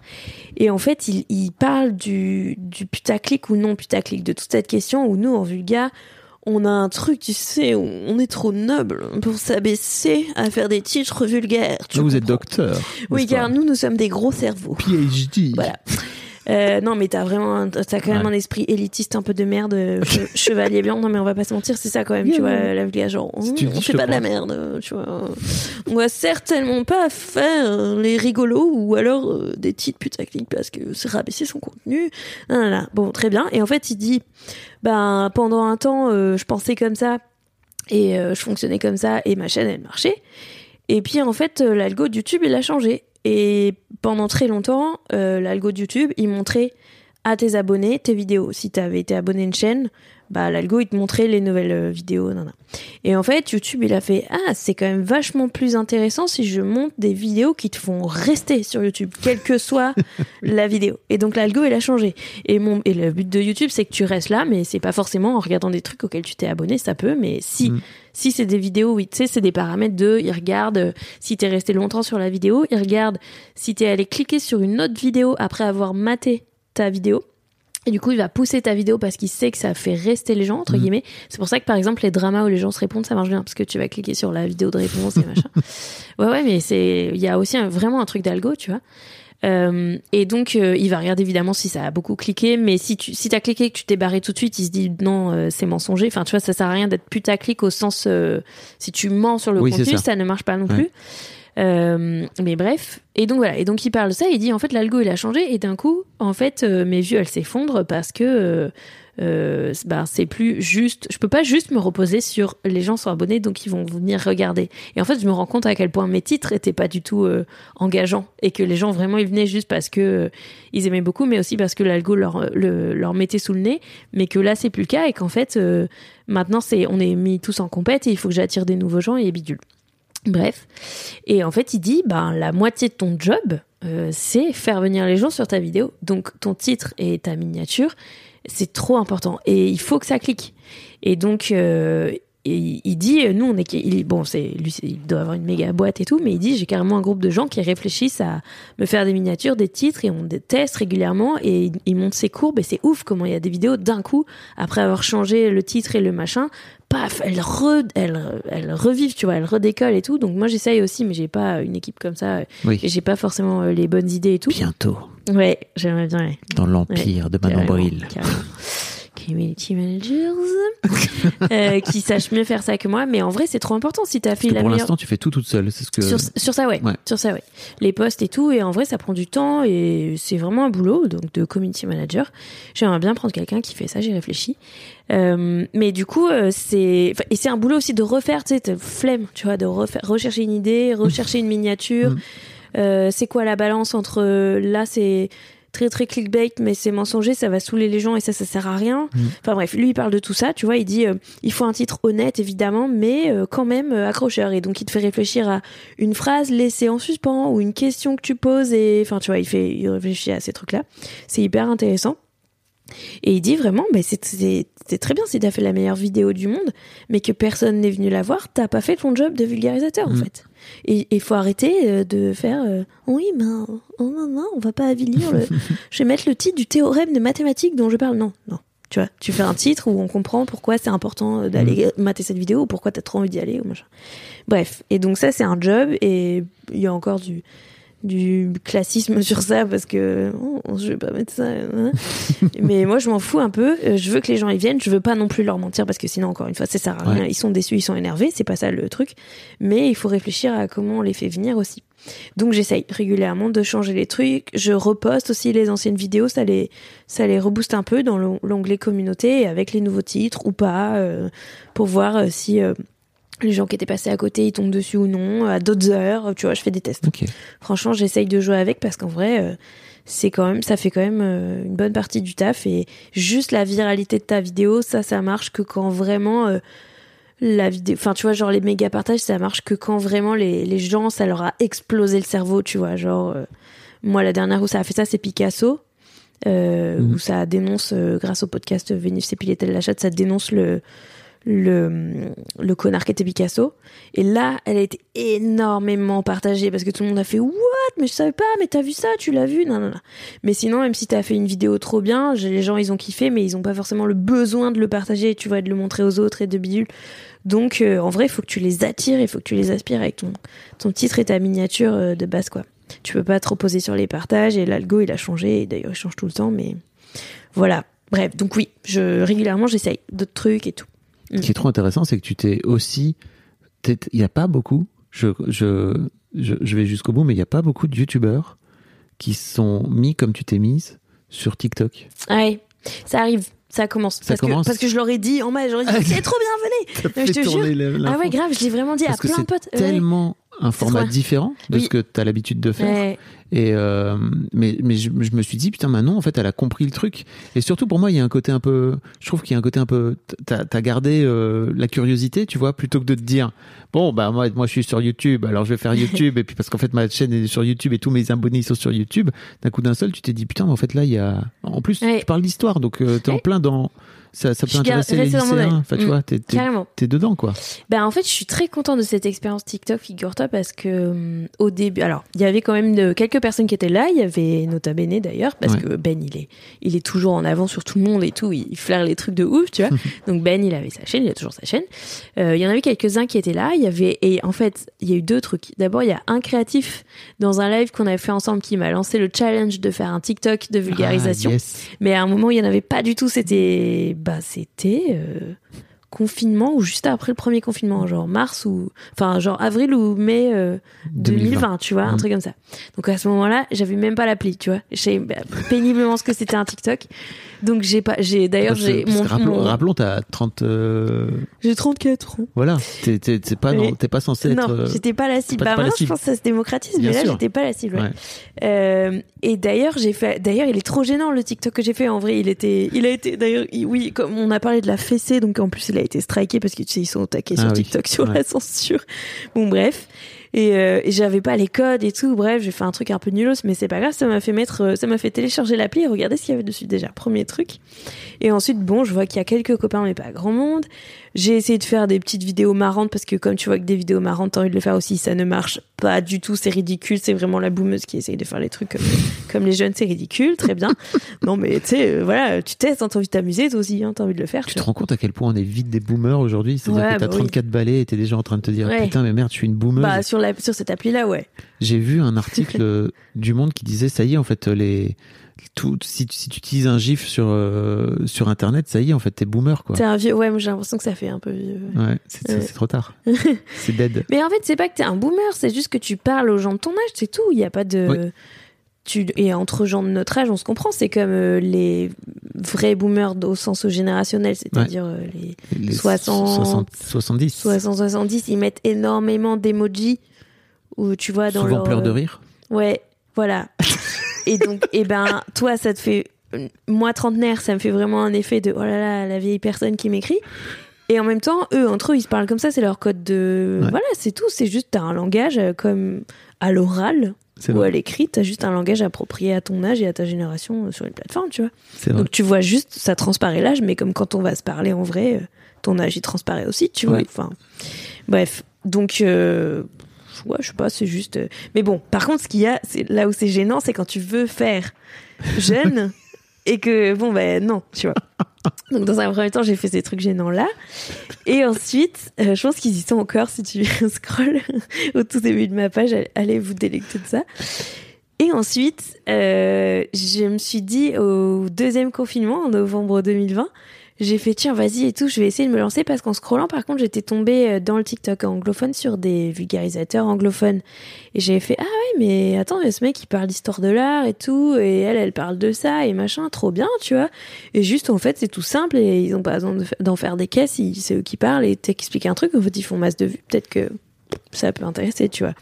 Donc je me lance et je fais, je fais le truc avec le fond vert. Là, je mets un tableau derrière moi, je raconte le tableau, fin de l'histoire. Et en fait, le premier TikTok, pouah, il enfin le premier vrai TikTok entre guillemets, on va dire, il explose, tu vois. Et je suis plus à 300 000 vues et tout. Je fais oh trop bien. Et puis en plus, tu sais, c'est les abonnements hyper vite. Et comme c'était super différent de ce qu'il y avait en français, en tout cas, il y en avait vraiment pas beaucoup. Euh, bah en plus c'est frais, c'est nouveau. Et là, j'ai fait, je me suis euh, pris mes shoots de dopamine. Donc pendant trois mois, j'en ai fait un par jour. Donc attention, il faisait pas 300 000 vues à chaque fois, hein, évidemment. Ouais, Donc ouais. là, tu vois. Par contre, c'est intéressant TikTok parce que tu vois vraiment l'algorithme, il est palpable, tu vois. vraiment genre. euh, Oui, tu le comprends, tu le Ouais, comprends plus là, que tu- YouTube quoi. bah oui et non, mais en tout cas, tu vois à quel point vraiment il y a de l'injustice avec ça et tu, enfin moi, euh, du coup, pour en avoir fait un par jour pendant longtemps, pour des vidéos vraiment extrêmement proches, euh, suivant l'heure, euh, enfin et même apparemment, à ce que j'ai compris, t'es en concurrence avec les autres vidéos qui sortent en même temps. Et l'algo, je sais pas si c'est vrai, hein, mais on m'a dit, l'algo il, il compare, euh, mais mettons t'as 10 vidéos qui sortent en même temps, elles sont en concurrence, il regarde qui, laquelle est la plus likée ou la plus matée en entier et il la pousse et les autres pas, tu vois. Donc en fait, ça dépend aussi de qui sort en même temps que toi, mais c'est, enfin, en soi, c'est logique. Genre, même pour le temps d'attention de Mhm. tout le monde, comme sur YouTube, tu me diras, tu vois, s'il y a deux gros trucs en même temps qui sortent, tu vas cliquer sur un, peut-être pas sur les deux, bref. Et donc voilà, donc en tout cas là vraiment tu vois l'algorithme à l'œuvre parce que sur des vidéos équivalentes j'en ai qui font 200 000 vues et d'autres 2000 tu vois. Et pendant un temps, pendant un mois, tu sais pas pourquoi tu plafonnes à 5000 vues et ensuite c'est reparti, tu fais des dizaines de milliers de vues, enfin vraiment c'est très bizarre. Mais bref, au moins ça m'a permis de me rendre compte que non, il n'y a pas que du mérite, il y a aussi de l'algo, tu vois. Enfin, je pense que si c'est nul, nul, ça peut pas marcher comme mes tout premiers qui étaient ridicules. Mais euh, là, quand même, tu le vois vraiment. Bref. Euh, mais tout comme, du coup, si tu publies et que t'es régulier, euh, les gens y suivent et ça fonctionne, tu vois. En plus, là, il y a de la place. Bon, là, ça commence à être vite bouché, mais il y a de la place. Donc, je me suis faufilée dans ce créneau tant qu'il était là. je me suis bien épuisée. Je me suis, je pense que ça a contribué à mon assèchement créatif d'ailleurs, parce qu'il fallait trouver une mini idée tous, les, jours. Et même si c'est une anecdote euh, de rien du tout, expliquer un tableau, une petite idée tous les jours, puis en fait euh, la tourner, puis l'appli elle, elle, l'appli elle plante, il faut recommencer, et nanana, et enfin bref, Ouais, parce que tu tournais sur l'appli, tu tournais pas. Ouais. euh, ouais, sur le sur l'appli directement et tout. Tu t'étais pas mis. Euh... Tu sais, Jérôme me racontait que lui, et tout. il, il Ouais, faisait non. des- il fait des montages, quoi. Ouais, ouais, non, Enfin, il, monte sur son, il monte sur son Sur téléphone, mais pas ouais. dans l'appli, quoi. Euh, j'en ai une maintenant. J'en ai une, mais quand même, elle, elle me fait pas le fond vert, donc je tourne quand même Ah. euh, Oui. sur. euh, D'ailleurs, maintenant sur Insta, j'utilise d'Insta, mais bref, Hmm. que je reposte après ailleurs. On s'en fiche. Euh, mais donc, euh, ça, à la fois, ça marchait, c'était grisant, et en même temps, c'était épuisant. Donc après, j'ai ralenti le rythme, et maintenant, j'en fais un par semaine. Et des fois, il y a une semaine où il y en a pas eu parce que j'ai pas le temps, et c'est la vie, tu vois. Mais bref. Et en fait, c'est, mais en même temps, c'est cool parce que ça me permettait de mettre toutes les, les petites idées, tu sais, qui tiennent pas en une vidéo non plus. J'aime bien pour ça. Maintenant, je fais aussi les shorts sur YouTube. Parce comme que ça, je les mets YouTube a sorti Mhm. un équivalent. Ouais.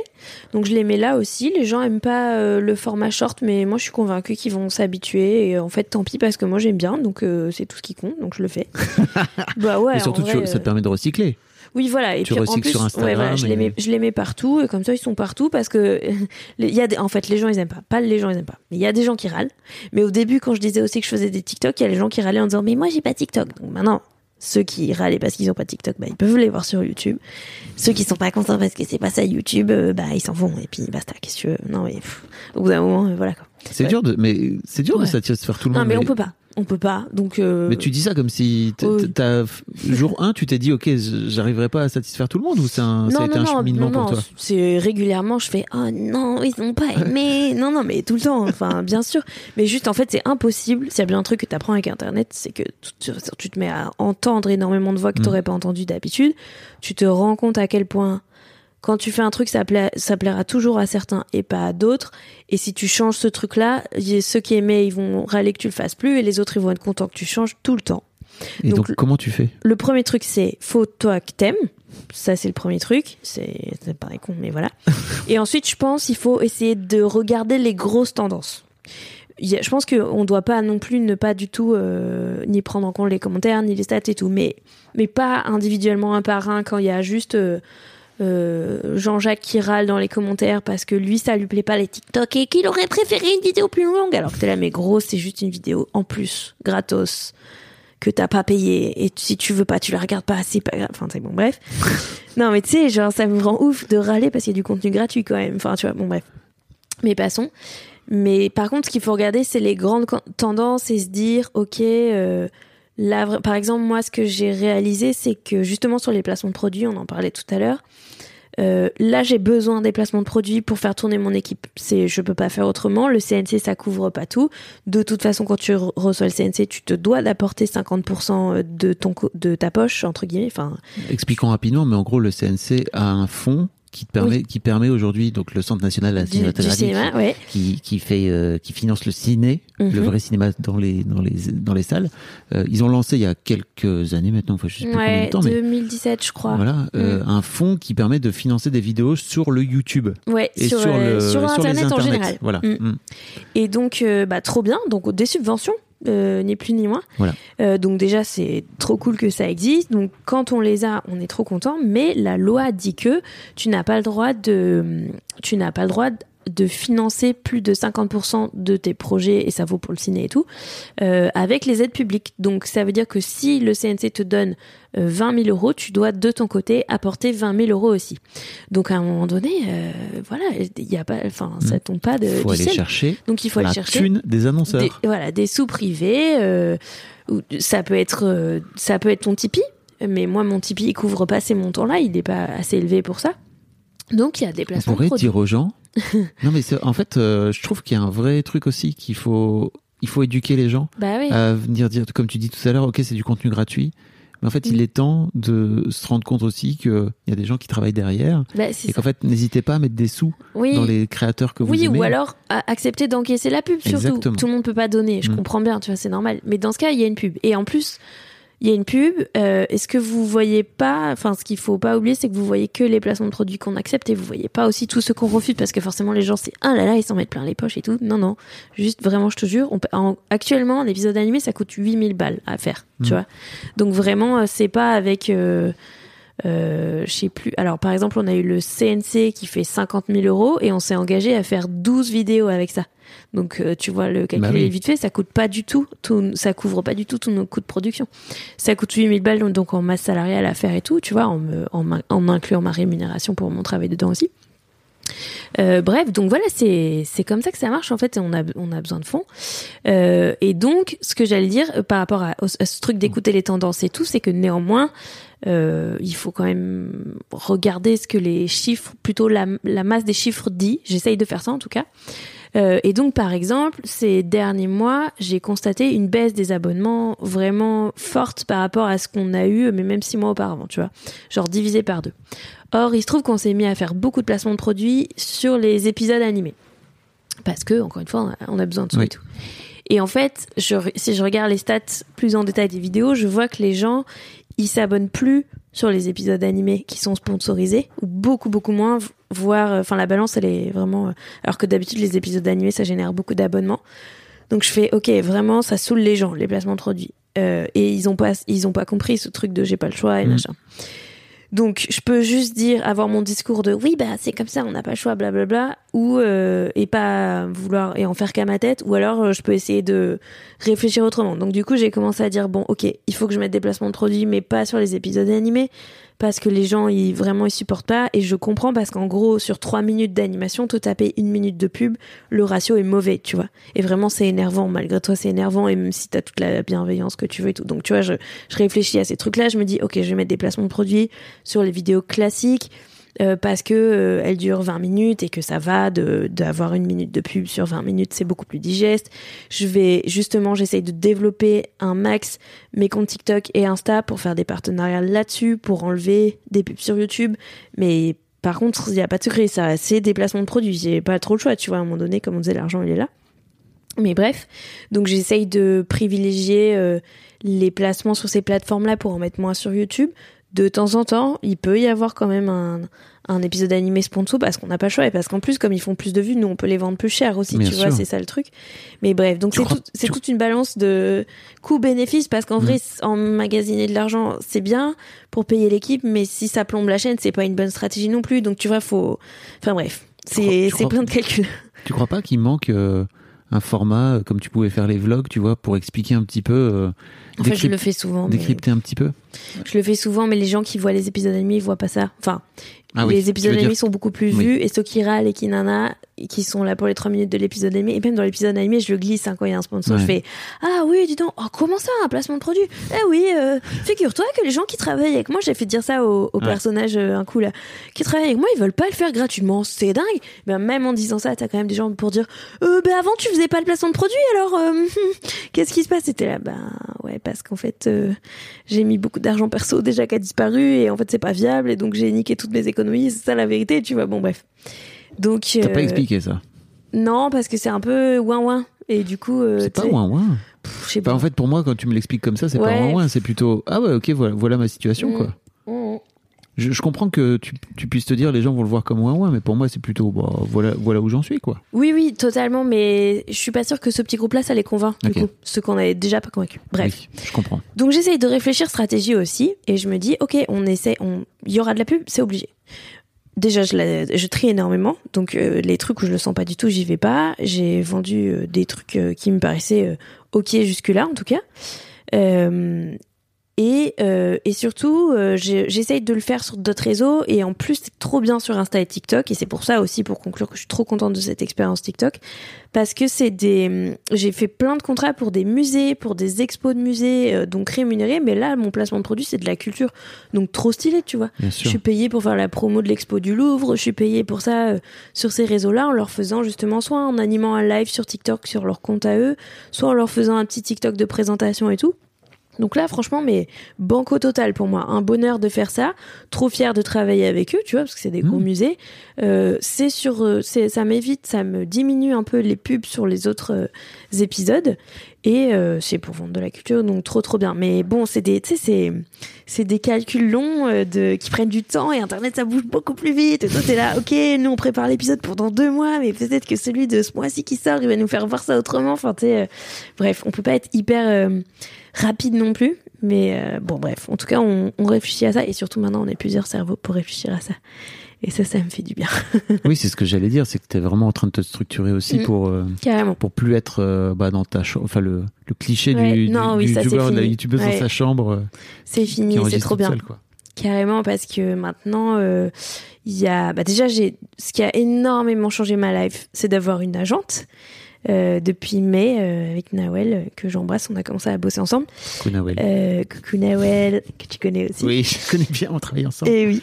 Et donc un bonheur fou parce que ben donc le- ton agent c'est celui qui négocie avec les clients pour toi pour qui négocie ça coûte tant d'avoir un, un passage publicitaire dans notre émission ou sur nos réseaux et qui dit aussi non ça on le dira pas ou alors non ça dure trop longtemps ou ou ok à cette date mais pas à cette date enfin voilà quoi donc euh, elle, elle elle connaît mon emploi du temps et tout ça et elle gère tout ça donc c'est un gain de temps Ah, Tu m'étonnes. de malade sur mon emploi du temps parce que le nombre de mails que où tu discutes avec un client pour dire non euh, ça coûte ça et eux, ils disent ouais mais nous on a que tant et c'est long et je déteste faire ça et en plus je me sous-vendais je me suis rendu compte et je pensais pas être débutante mais en fait elle, a doublé mes prix tu vois genre euh, en me disant non non mais c'est ça que ça vaut en fait et en fait quand je quand je fais le bilan de ce podcast Histoire d'argent Mmh, j'ai- j'ai j'ai hâte de découvrir, euh, comme on en Mm. parlait tout à l'heure.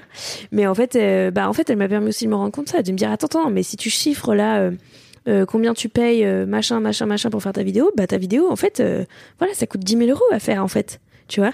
Donc non tu peux pas dire oui c'est ok ce placement de produit à 2 000 euros. Enfin non pas que le placement de produit ait à financer toute la vidéo mais quand c'est une vidéo dédiée par exemple bah en fait non c'est pas normal que ça coûte si peu donc soit tu le fais parce que des fois j'en prends quand même parce que je surkiffe le sujet Ouais, donc euh, j'ai envie de le faire et voilà Tu peux choisir de baisser tes prix. Absolument, et c'est important. Et d'ailleurs, pour les institutions culturelles, bah, c'est souvent quand Mm. même le cas. Ils ont pas euh, cet argent-là. Donc là, je le prends euh, parce que parce que c'est trop bien, c'est trop intéressant et machin. Mais bref, euh, mais euh, ça te permet de te rendre compte ça aussi, de chiffrer ces trucs-là. Donc premier changement de vie cet été. Du coup, il y a d'un coup beaucoup plus d'argent qui rentre dans la boîte et moi je respire enfin. Parce qu'en gros là je vivais en mode euh, bon je on était tous payés tout ça ça va mais j'étais toujours sur le sur le dans le stress de justement est-ce qu'on va renouveler le CNC en gros si on renouvelait pas le CNC donc ces subventions qu'on qu'on doit demander tous les ans ou tous les six mois euh, tu vois ça dépend de ton projet euh, bah si je l'obtenais pas parce que parce qu'en fait c'est normal euh, enfin peut-être mon dossier il va cette fois il va pas passer parce qu'ils ont qu'une bourse limitée à Mm. donner puis il y a d'autres créateurs qui la méritent aussi puis ils essayent de faire tourner tu vois donc euh, voilà. Et, et en gros je disais bah si je l'ai pas les dessins animés ils existent plus quoi ou on fait une pause jusqu'à ce qu'on décroche le prochain dossier parce qu'on peut pas on peut pas financer ça ça coûte beaucoup trop cher. J'ai pas cet argent là et en fait maintenant euh, je me dis bon grâce à, à- au sous que ça génère, je suis tranquille pour euh, jusqu'à la session d'après, tu vois. Genre, Mhm. on a une marge, on peut continuer à produire l'émission, euh, et c'est bien plus apaisant euh, d'esprit, tu vois. Je suis pas là à me dire, oh là là, j'espère que ça va passer, sinon ça va pas se passer foutu et tout. Tu pourrais pas Non, limite les c'est crowdfonder Ben, on réfléchit avec Nawel à des Ouais. trucs. Moi, je réfléchis au. Bah, alors, les crowdfundés, je sais pas, dans le sens où j'ai, tu vois, genre un Kickstarter pur. Moi, j'ai déjà un Tipeee, machin et tout, tu vois, qui finance la chaîne. Donc, du coup, ce serait encore C'est pas vraiment pareil. Bah ouais, mais ça, le, le Tipeee il finance déjà ça, tu vois, donc ils vont me dire bah quoi, enfin je sais pas comment, enfin oui, c'est pas non mais c'est pas pareil dans le sens où tu fais une campagne et ça. tout. Je comprends, mais j'y ai pensé. J'ai en fait c'était ça que je me disais si j'avais pas le CNC, on, on devrait faire un Kickstarter, mais ça met du temps à, Il faut, à mettre faut en place, euh, faut le monter plat. Bref, donc il y avait ça, mais pourquoi pas. Euh, je, je réfléchis au truc des NFT en ce moment. Ah ouais Euh, ouais, ben en fait, je sais pas trop, mais je sais que Utip, ils ont démarré un, un truc où tu peux proposer des NFT. Donc Utip, c'est une boîte où tu peux Euh, tiper. tu peux euh, faire des dons, voilà. voilà, comme sur Tipeee. Je dis Tipeee depuis tout à l'heure, mais euh, j'ai commencé avec un Tipeee, mais maintenant on n'est plus sur Utip. Enfin bref, il y a les deux. Euh, donc euh, comme Patreon, comme tout ça. Donc moi j'ai un Utip et un Tipeee. Et, et sur Utip, ils ont lancé un service où tu peux euh, proposer des NFT, euh, qui est, en gros, ça serait une autre façon de faire des dons parce que tes NFT, je pense pas qu'ils aient masse de valeur. Mais bref, je crois qu'il y a un système de vente aux enchères quand même.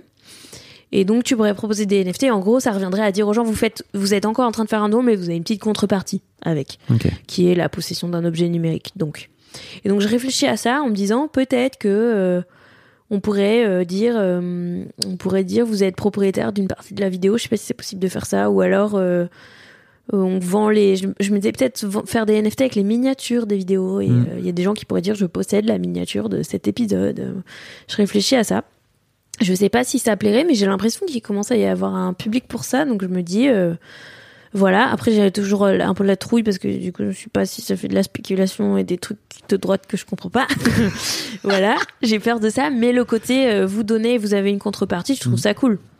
Euh, peut-être ça fera plaisir à des gens, j'ai l'impression que ça... Bon bref, voilà. Donc on réfléchit, tu vois, tout le temps à des trucs comme ça. On réfléchit au dessin animé, là, est-ce qu'on le proposerait pas à un diffuseur aussi Mm. Euh, Mais euh, là, je suis un peu plus stressée parce que ça veut dire qu'il y a quelqu'un qui va mettre la patte dans ton bébé, Ah. qui va exiger des, des formats très précis, des machins et tout. Mais après tout, why not Si c'était un peu de tranquillité de financement. Ou alors un diffuseur qui donnerait pas tant d'argent que ça, mais nous, ça nous ferait un gros plus, mais on serait assez libre, par exemple, tu vois, on pourrait avoir des compromis comme ça. Euh, bon, on réfléchit à ça. Donc c'est plein de pistes, tu vois, qu'on qu'on explore, mais donc on est plusieurs cerveaux sur ça. Donc il y a ça. Et donc comme il y a eu plein d'argent, beaucoup plus d'argent, attention, beaucoup plus d'argent qui est rentré. Non seulement on a méga agrandi l'équipe d'animation, donc c'est trop bien parce que Lucie elle faisait tout toute seule au début, euh, toute l'animée là, elle était euh, épuisée. Donc maintenant euh, elles sont plein les meufs, big up à elles. Et euh, j'ai pu prendre une responsable euh, administration, budget, production, nanana, qui est Marie, donc, Marie Oui. Euh, et qui m'aide à tout bien euh, cleaner les comptes de l'entreprise bien carrés comme il faut, euh, euh, toutes nos, enfin, tu vois, tout bien mettre en place les dispositifs pour avoir la visi budget qu'il nous faut pour qu'on puisse dire ok là on a tant d'argent on peut se lancer dans ce projet là par exemple moi notamment je rêve d'allonger la durée des épisodes animés Ok. Euh, qui font pour l'instant il y a que 3 minutes d'animation pure même si elle est abonne-toi à la fin et tout. Et donc euh, en, en- mon, mon rêve c'est d'a- d'allonger ça et mais du coup c'est tout de suite beaucoup plus cher. Comme je disais là ça coûte déjà 8000 balles les 3 minutes d'anime. Et ça prend un mois à peu près à faire. Donc il faudra qu'on soit plus nombreux parce que là pour l'instant elles sont juste dans les délais un mois enfin on euh, moi aussi euh, le temps que je rende mon script est bidule. Euh, donc ça veut dire plus de monde donc plus d'embauches enfin évidemment logique quoi. Et un, scénario plus long à, mettre en image et bidule. Donc il faut vraiment tout de suite même pour ajouter une minute faut vachement augmenter tes, les, revenus. Mais tu vois on réfléchit à ces trucs là donc est-ce qu'on a assez de sous pour faire ça ou non? Si on n'a pas assez de sous combien il nous manque? Voilà et de trucs pour m'aider comme prendre un community manager hein, ou une community manager enfin etc bref. Mais comme en ce moment on est juste tout juste Marie elle vient juste de rejoindre la barque et elle est en train de faire le point sur tout ça et tout euh, mais très très very soon je pense qu'on pourra savoir où on en est et euh, et parce que du coup moi j'ai la trouille de, de, de me lancer tu sais de dire allez on fait ça et en fait tout l'argent il disparaît d'un coup parce que ça coûte très cher d'embaucher des gens et c'est normal mais ça m'est déjà arrivé. Et donc euh, bref. Donc je fais attention et je suis plus prudente maintenant mais, mais bref, donc j'attends qu'elle me dise ça et qu'on et qu'on se rende compte. Et si on n'a pas assez d'argent, on va dire à Nawel, ok, euh, qui est donc le- notre agent. Donc, Ouais. euh, allez, Nawel, euh, il nous manque, euh, je sais pas moi, 20 000 euros pour faire cette saison-là. Donc, euh, go euh, trouver des placements de produits, des machins. Et c'est ça le budget qu'on doit attendre pour le faire. Et, et voilà. Mais du coup, on est plein de cerveaux ensemble. Déjà, c'est rassurant parce que t'as des gens qui vont t'aider et tout à faire comme il faut. Et, euh, et en plus, moi, je peux me consacrer à la créa, quoi. Et plus m'occuper. Et en fait, l'administration, euh, dis donc, ça me prenait vachement de temps aussi. Ouais. Répondre à les mails, signer les feuilles de paye, faire les virements et tout, c'est con, mais ouais, ouais, ça prend euh, beaucoup de temps. Donc euh, maintenant, c'est Marie qui s'occupe de ça et c'est un grand bonheur pour moi. T'as dû même limite te cramer, quoi. Oui, ça a été le cas là. Ok. Ça a été le burn-out. euh, Ah ouais. je sais pas à quel moment tu dis que t'es en burn-out. J'ai pas vraiment été diagnostiquée purement euh, chez le médecin. Je suis quand même allée un coup et je me suis fait prescrire des anxios quand même. Ouais, ouais. Hmm, Mm. C'est un signe. Ouais, ouais, en c'est plutôt. bah, en fait, j'ai eu, enfin, entre septembre et décembre, ça a été beaucoup trop intense. Jusqu'à mi-novembre, j'ai eu un week-end, je crois. Parce que c'était la rentrée et qu'il y a toujours plein de trucs à la rentrée. Et que, franchement, problème de riche total. La, ma chaîne, elle marche bien, la carrière, elle marche bien, donc je suis très sollicitée, donc c'est trop cool. Mais je suis épuisée, je suis éclatée sur plein de projets C'est en pas un même temps. problème de riche. Je crois Non, mais tu on- vois ce que. Ouais, mais Ouais, quand ou tu alors je suis pas assez riche pour embaucher des gens pour faire à ma place, sais pas. Non, mais c'est pas ça. C'est je crois quand tu dis ça aussi, t'es pas en train de reconnaître le truc que euh, tu t'es cramé la gueule, quoi. Tu vois. Ouais, C'est-à-dire que oui, faut, je vois ce que tu veux dire. faut aussi. Euh, bah, je veux dire qu'il y a pire, mais c'est un problème. C'est un vrai problème Mm. et je me suis mis, enfin, j'ai été dans un état d'épuisement euh, alarmant quand même. Où, mais j'ai de la chance dans le sens où je sais, il y a des gens qui décrivent les burn-out où ils sont cloués au lit pendant Oui. des mois. Après, ils se relèvent plus. J'ai pas eu ça. Je pense que j'ai écouté les signaux à temps. Mm. Euh, mais quand même, j'ai eu un truc où, en fait, tellement t'as de charge mentale et de trucs à penser dans la journée et de notifs de ton agenda qui sonne et de gens qui te demandent un truc et de bidules que en fait juste des il y a eu un moment où juste des potes qui me parlaient pour me dire "Hey coucou, ça va, tu fais quoi ce soir? Ça me submergeait, tu vois. Genre vraiment euh, le la conversation banale ou les les conversations de groupe qu'on a tous sur euh, Messenger, WhatsApp et tout. Je pouvais plus les ouvrir et tout parce que ça me faisait encore des trucs à traiter, tu vois. Genre tes potes c'était devenu un- une tâche dans ta Oui. to-do. Ça aussi, c'est un bon chiant, quoi. signal de. T'es en train de te cramer la gueule. Voilà. Donc c'est là où j'ai fait, ok, c'est pas normal que ça te fasse une boule dans le ventre parce que Mm. t'as une copine qui t'écrit comment ça va aujourd'hui. enfin, qui prend des news ou qui te demande Mm. un truc, c'est pas normal, tu vois. Parce que juste en fait, t'as du, du bruit tout le temps, enfin une charge mentale de malade et ça fait vraiment. euh, quand ta vie est une to-do géante, c'est une tâche de plus sur ta pile de tâches de, que de répondre à cette personne au milieu du mail et du call que t'es en, train- en train de prendre. Et, bref, donc j'ai fait, ok, c'est pas bon. Et surtout, j'ai plus aucun plaisir dans ce que je fais. Euh, et là, je suis en train de sortir des sujets de vidéo pour sortir des sujets de vidéo. Il n'y a plus aucune âme, ce que je te décrivais un peu. Euh, et en plus, le pire, c'est que j'ai eu connu la dépression les années d'avant pour d'autres raisons. Euh, et en fait, j'avais pas perdu. Pourtant, l'âme du travail, c'était plutôt le truc qui me tenait et qui me faisait du bien. Même si j'étais un peu euh, humainement éteinte, mais voilà. Mais là, euh, tout ça, c'est fini, tu vois. Et, euh, et là, j'étais juste éclatée, tu vois. J'avais le cerveau fondu, quoi. Et donc, j'ai fait, bon, plusieurs choses. Il faut que je délègue certaines tâches. Donc, c'est bon, maintenant, t'as trimé, il y a de l'argent qui est rentré, tu peux embaucher quelqu'un pour faire ça. Trop bien. Et surtout, il y a quelqu'un maintenant qui va t'aider à faire, bon, bah là, il y a plus d'argent pour payer, donc on doit faire rentrer de l'argent. Donc, euh, là, le truc va vivre, c'est bon. Enfin, je suis rassurée, en tout cas. Et, et surtout, j'ai, j'ai lâché certains trucs. Et j'ai dit, bah, j'ai dit, et que j'ai commencé à dire non à des projets qui pourtant étaient trop cool, mais, et notamment, j'ai arrêté Arte. Ok. Je, je- parce que je fais des chroniques à la télé pour Arte, pour l'émission euh, euh, Faire euh, l'histoire de Patrick Boucheron, qui est trop cool. Et c'est une émission trop stylée, ils ont été trop mignons avec moi. Mais là, j'ai fait, ok, j'en peux plus. Et ça, c'est une hebdo. Et euh, c'est pas ma prio, même Ouais. si c'était très cool d'être là et que vraiment, c'est pas du tout par rapport à eux, mais c'est juste, je suis épuisée, faut que j'arrête un truc. Ce sera ça parce que j'ai ça, la chaîne, les réseaux et euh, un podcast sur Spotify, tu vois. Oui. Et dont le on va pas parler avec ouais, Alex. ouais, non, mais trop de choses, donc trop trop bien. Mais euh, le podcast, euh, non seulement c'est une expérience nouvelle que j'avais envie de de tester plus longtemps. En plus, je suis engagée sur mon contrat, voilà. Mais en plus, euh, ça me demande très peu de travail. Le podcast, il faut, euh, il y a un auteur qui nous prépare tout, un, un documentaliste qui nous prépare tout le con- contenu, le- les auteurs qui nous écrivent les blagues avant et tout. Ouais, vous Donc jouez, on en y fait. va, on répète et on et ensuite on joue le truc et c'est la discussion avec l'historienne ou l'historien qui fait le contenu. Donc c'est vraiment effort minimum pour moi. Donc euh, même si je check le script avant d'y aller, Oui. mais tu vois, euh, je, je- donc c'est pas moi qui fais les recherches ni rien. Donc euh, c'est pas une activité euh, chronophage et, et en plus c'est une activité qui me plaît beaucoup et j'ai vraiment du plaisir à le faire. Donc euh, c'était pas le truc que je voulais arrêter. Par contre, à Arte, c'est moi qui faisais tout. C'est moi qui écrivais, c'est moi qui tournais, c'est moi qui montais. Euh, euh, Il y en a une par semaine, même si je l'ai tournée en groupe.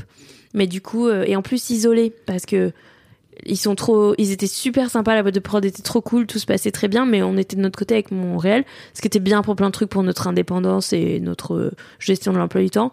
Et en même temps, c'est pas une expérience de plateau ou de Mhm. machin où t'as d'autres collègues où décou- j'aurais découvert un monde nouveau, c'était encore faire des petites vidéos. Donc j'ai fait bon, ok, c'est cette activité-là que je dois arrêter, même si ça m'a vraiment, euh, ça m'a fait de la peine. Ça serrait le cœur un peu. Ouais, ça m'a serré le cœur, ça m'a fait un truc de un, un aveu d'échec un peu, tu vois, genre bah voilà, en fait t'arri- t'arrives pas à tout faire. Et ça c'était cool. quand même. Bah ouais, mais tu sais, et ça c'était cool, c'était vraiment cool et je suis fière de parce que l'émission elle est encore diffusée, euh, enfin mes chroniques, je pense qu'elle veut. Je crois qu'en ce moment on diffuse ce qu'on a tourné il y a un an, donc je je vais quand même être dedans visible un moment, même si là je le reproduis plus et que quelqu'un a pris le relais. Mais euh, mais ça me fait, je suis fière, tu vois, je suis fière de faire ça et enfin bref, j'en avais, j'en tirais du plaisir évidemment, sinon je serais pas allée. Euh, mais là, euh, du coup, je me suis dit, il faut arrêter. Donc, j'ai eu le, j'ai le petit pincement au cœur de leur dire et tout, alors qu'ils ont été adorables, enfin vraiment trop mignons. Mais après, en fait, en vrai, sensation, deuxième sensation, c'est soulagement, tu vois. Et là, je commence enfin en janvier à avoir un emploi du temps fucking normal. C'est-à-dire que les tâches que j'ai à faire, elles rentrent dans ma semaine, elles rentrent dans ma journée. Je fais attention euh, de dire non à, pour pas prendre plus, pour euh, pas retomber dans le truc de Ouais. attention, il y a trop de choses. Euh, je regarde à quoi ressemble mon agenda et je fais ok non tu peux pas dire oui à un truc en février là c'est full même si c'est trop bien c'est comme ça Euh, et je fais attention à prendre mes week-ends je fais attention à le soir c'est fini voilà quoi sauf euh, deadline euh, impossible tu vois mais euh, genre là je veux partir en vacances la semaine prochaine donc je pense qu'il va y avoir un peu les deadlines de je finis ma vidéo vite vite tant pis Ouais. euh, mais c'est pour aller en vacances après, donc euh, is ok, tu vois.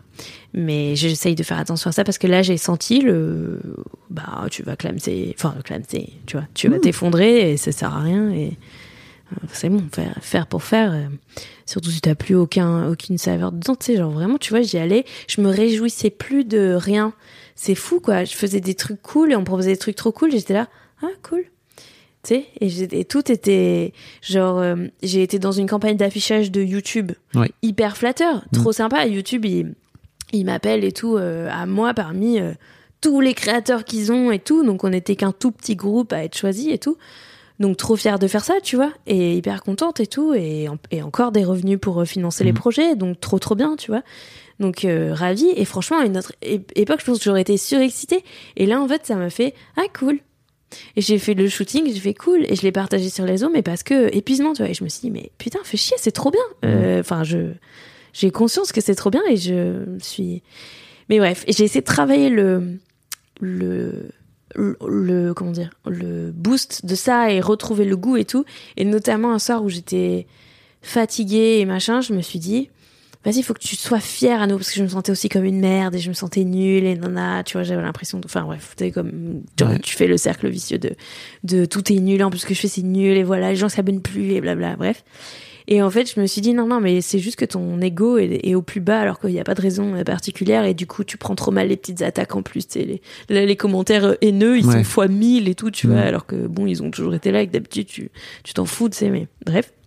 Et je me suis dit, euh, les, euh, cette campagne d'affichage, tu sais, c'était des pubs dans les magazines, sur les réseaux sociaux, mais aussi euh, dans la rue. Dans les gares et tout. Ouais, et donc euh, à Paris, je suis allée voir euh, une, une des affiches, mais c'était entre guillemets des petites affiches électroniques sur des sur des hum, des assez petits panneaux publicitaires.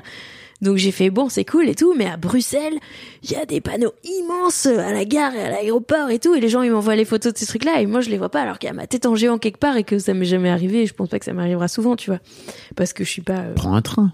voilà. Et ben j'ai fait ça et j'ai fait. allé? Trop bien. Attends, je vais le voir en vrai. Tu sais quoi? Bien sûr. J'ai fait demain. Euh, en plus, c'est juste à côté, euh, Bruxelles, depuis Paris là. J'ai fait, tu sais quoi? J'y vais et je vais et je vais voir mon affiche géante à Tu Bruxelles et je vais être fière et machin. Et euh, et trop cool. Et je me fais ce truc pour moi et je kiffe le le machin. Et je me fais une soirée à Bruxelles où en plus j'étais jamais allée de ma vie. Et j'adore voyager seule. Et du coup j'ai fait mon petit euh, ma petite soirée rien qu'à moi euh, tranquille à Bruxelles où je me balade dans les rues, je visite et tout, c'était trop bien. Le lendemain, j'ai vu une copine et je suis rentrée et ça m'a fait trop du bien, tu vois. Et ça m'a fait non seulement un petit break, mais aussi un petit truc de eh mais eh savoure là, c'est cool, tu vois. Sois sois content de ce truc là au lieu de enfin facile à dire, mais tu sais, euh, euh, ouais, euh, enjoy le. Comment dire comment, célé- Celebrate. euh, Oui. Putain, alors, je suis The insupportable. J'ai que les mots en Celebrate anglais. the moment. Insupportable, mais genre, euh, euh, c'est quoi le mot Tu sais, genre, ouais, c'est ça, célèbre, célèbre, célèbre. euh, Il y a le mot en français maintenant qui est vraiment le même. Célèbre. Célèbre, euh, ce truc, euh, faites-le et vis-le et tout, et c'est trop bien. Et ouais. Puis on une sent la gratitude aussi, tu Ouais, vois, voilà, du, du chemin accompli, parce que t'es pas là non plus par hasard, quoi. T'es là parce que, enfin, cette, cette pub n'est pas, Mm, n'est mm. pas là non plus par hasard. C'est parce Ouais. que t'as, t'as, Ouais, accompli on a tout ça, taffé. quoi. On a taffé, putain, carrément. Donc, euh, donc voilà. Donc je travaille à ça et, et là, ça porte ses fruits. T'es suivi en thérapie ou un truc comme ça Ouais, Ah, yes. carrément. Ça peut aider, hein, Carrément, souvent. euh, Très, imp- très important. Bah, j'avais plus là ces temps-ci, j'ai Ouais. repris justement. Non, non, trop important. Euh, moi, j'ai pas, j'ai pas de, j'ai pas peur euh, du psy ou machin comme certaines personnes peuvent avoir ou avoir mal d'y aller, du mal à y aller ou quoi. Ouais. Pas du tout. Euh, Quand j'étais en dépression à l'époque aussi, j'ai eu aucun problème à dire ouais, ouais, j'ai besoin d'antidep. Euh, j'ai pris des médocs et alors vraiment sans aucun, pas peur et pas de complexe et en mode, euh, bah tu sais quoi, quand t'as mal au ventre, tu prends un doliprane, là, t'as mal à la tête. euh, tu vois, tu te soignes ta tête, c'est normal, t'as le droit, c'est une béquille, c'est ok. Je suis pas. Donc oui, je le fais. Et heureusement, je pense, parce que il y a eu des, il y a eu des hauts et des bas les dernières années. Mais bref, ouais, ouais, carrément. Est-ce qu'il y a un sujet sur lequel je t'ai pas amené, dont t'aurais aimé parler? Écoute, euh, non, je sais pas. En tout cas, euh, j'ai tellement parlé. Purée, je sais pas combien de temps ça fait, mais je suis pas 1h30, on est dans un, dans un format assez normal de podcast, hein, finalement. Mm, Une heure, une heure et demie, c'est toujours bien, mais Ouais. c'était très intéressant. cool. Merci beaucoup d'avoir partagé euh, tout ça, d'avoir partagé tes hauts, d'avoir, mais non, mais d'avoir partagé aussi tes bas. Je trouve que c'est, Ouais, c'est ouais. hyper important et, Bah, et de a. manière hein. générale, on bien sûr, mais c'est souvent quand euh, les youtubeurs ou tous les gens qui créent du contenu finissent par craquer leur race et Mm. par s'arrêter pendant six mois, etc., Mm. qui finissent par le raconter. Et je trouve que c'est hyper cool que tu viennes raconter, que tu vois, tu as Ouais. réussi à, des, à, à- à capter les le moment. euh, et, je- et Ouais, en plus, même, ça peut arriver dans n'importe quel job si vous êtes salarié, Absolument. quoi. Donc, euh, faut, absolument, ça arrive faites partout. attention à ça, quoi. Il faut vraiment y prêter attention. hein, C'est, ça te met par terre. Et puis alors nous, on est, nous, on est tout le temps sujet aux chiffres. Euh, Mhm. On est tout le temps en train de mesurer. On a tout le temps des mesures de nos stats, de nos trucs euh, qui sont ingrats. Et, enfin, et ça, c'est assez malsain quand même. hein. Parce que si tu te compares pas aux autres, tu te compares minimum à toi-même. En mode ah non mais pourquoi avant je faisais plein de vues puis maintenant j'en fais plus puis ah ça y est c'est reparti et tu prends des shoots de dopamine et après euh, ça s'effondre et mais en fait ça s'effondre pas mais c'est juste que enfin bref donc euh, ça c'est des trucs euh, que j'apprends à gérer petit à petit et en fait que j'avais pas que ça fait pas si longtemps que j'ai parce que ça fait pas si longtemps c'est avec les épisodes animés qu'on a commencé à vraiment faire tourner la chaîne et à et à vraiment euh, faire beaucoup de vues et machin t'as explosé les vues. voilà, ça, les- ça a vraiment changé le truc. Avant, ma chaîne était relativement, c'était- cool, hein, j'avais- mais on était plutôt sur du 200 000 euh, abonnés, euh, 100 000, 200 000, ce qui était carrément cool pour une chaîne de vulga et tout. Mais ça, ça nous a fait passer un cran, euh, T'es à euh, 650, c'est bientôt 700, là, c'est ça euh, 600 je 000 crois. abonnés. Ouais, je crois. C'est un peu moins de 650 000, Ok. je pense. Mais tu vois, bah là, voilà, ces derniers mois, ça, ça se freine vachement et je fais, oh non, pourquoi t'es abonné Qu'est-ce qui passe Et en fait, euh, bah, il y a plein de paramètres à regarder. Bon, il y a des choses, il faut quand même, ça veut pas, il faut pas juste dire c'est l'algo, euh, c'est la faute de l'algo, point barre. Il faut réfléchir à toi, qu'est-ce que tu peux, hum, quels sont les critères, tu vois, comme je te disais, avec les placements de produits, Ouais. peut-être ça saoule les gens, peut-être les sujets des dernières vidéos étaient pas si fous et tout, voilà. Et en plus, comme c'était dans cette période de sécheresse créative, ben, pas- peut-être pas très étonnant finalement, tu vois.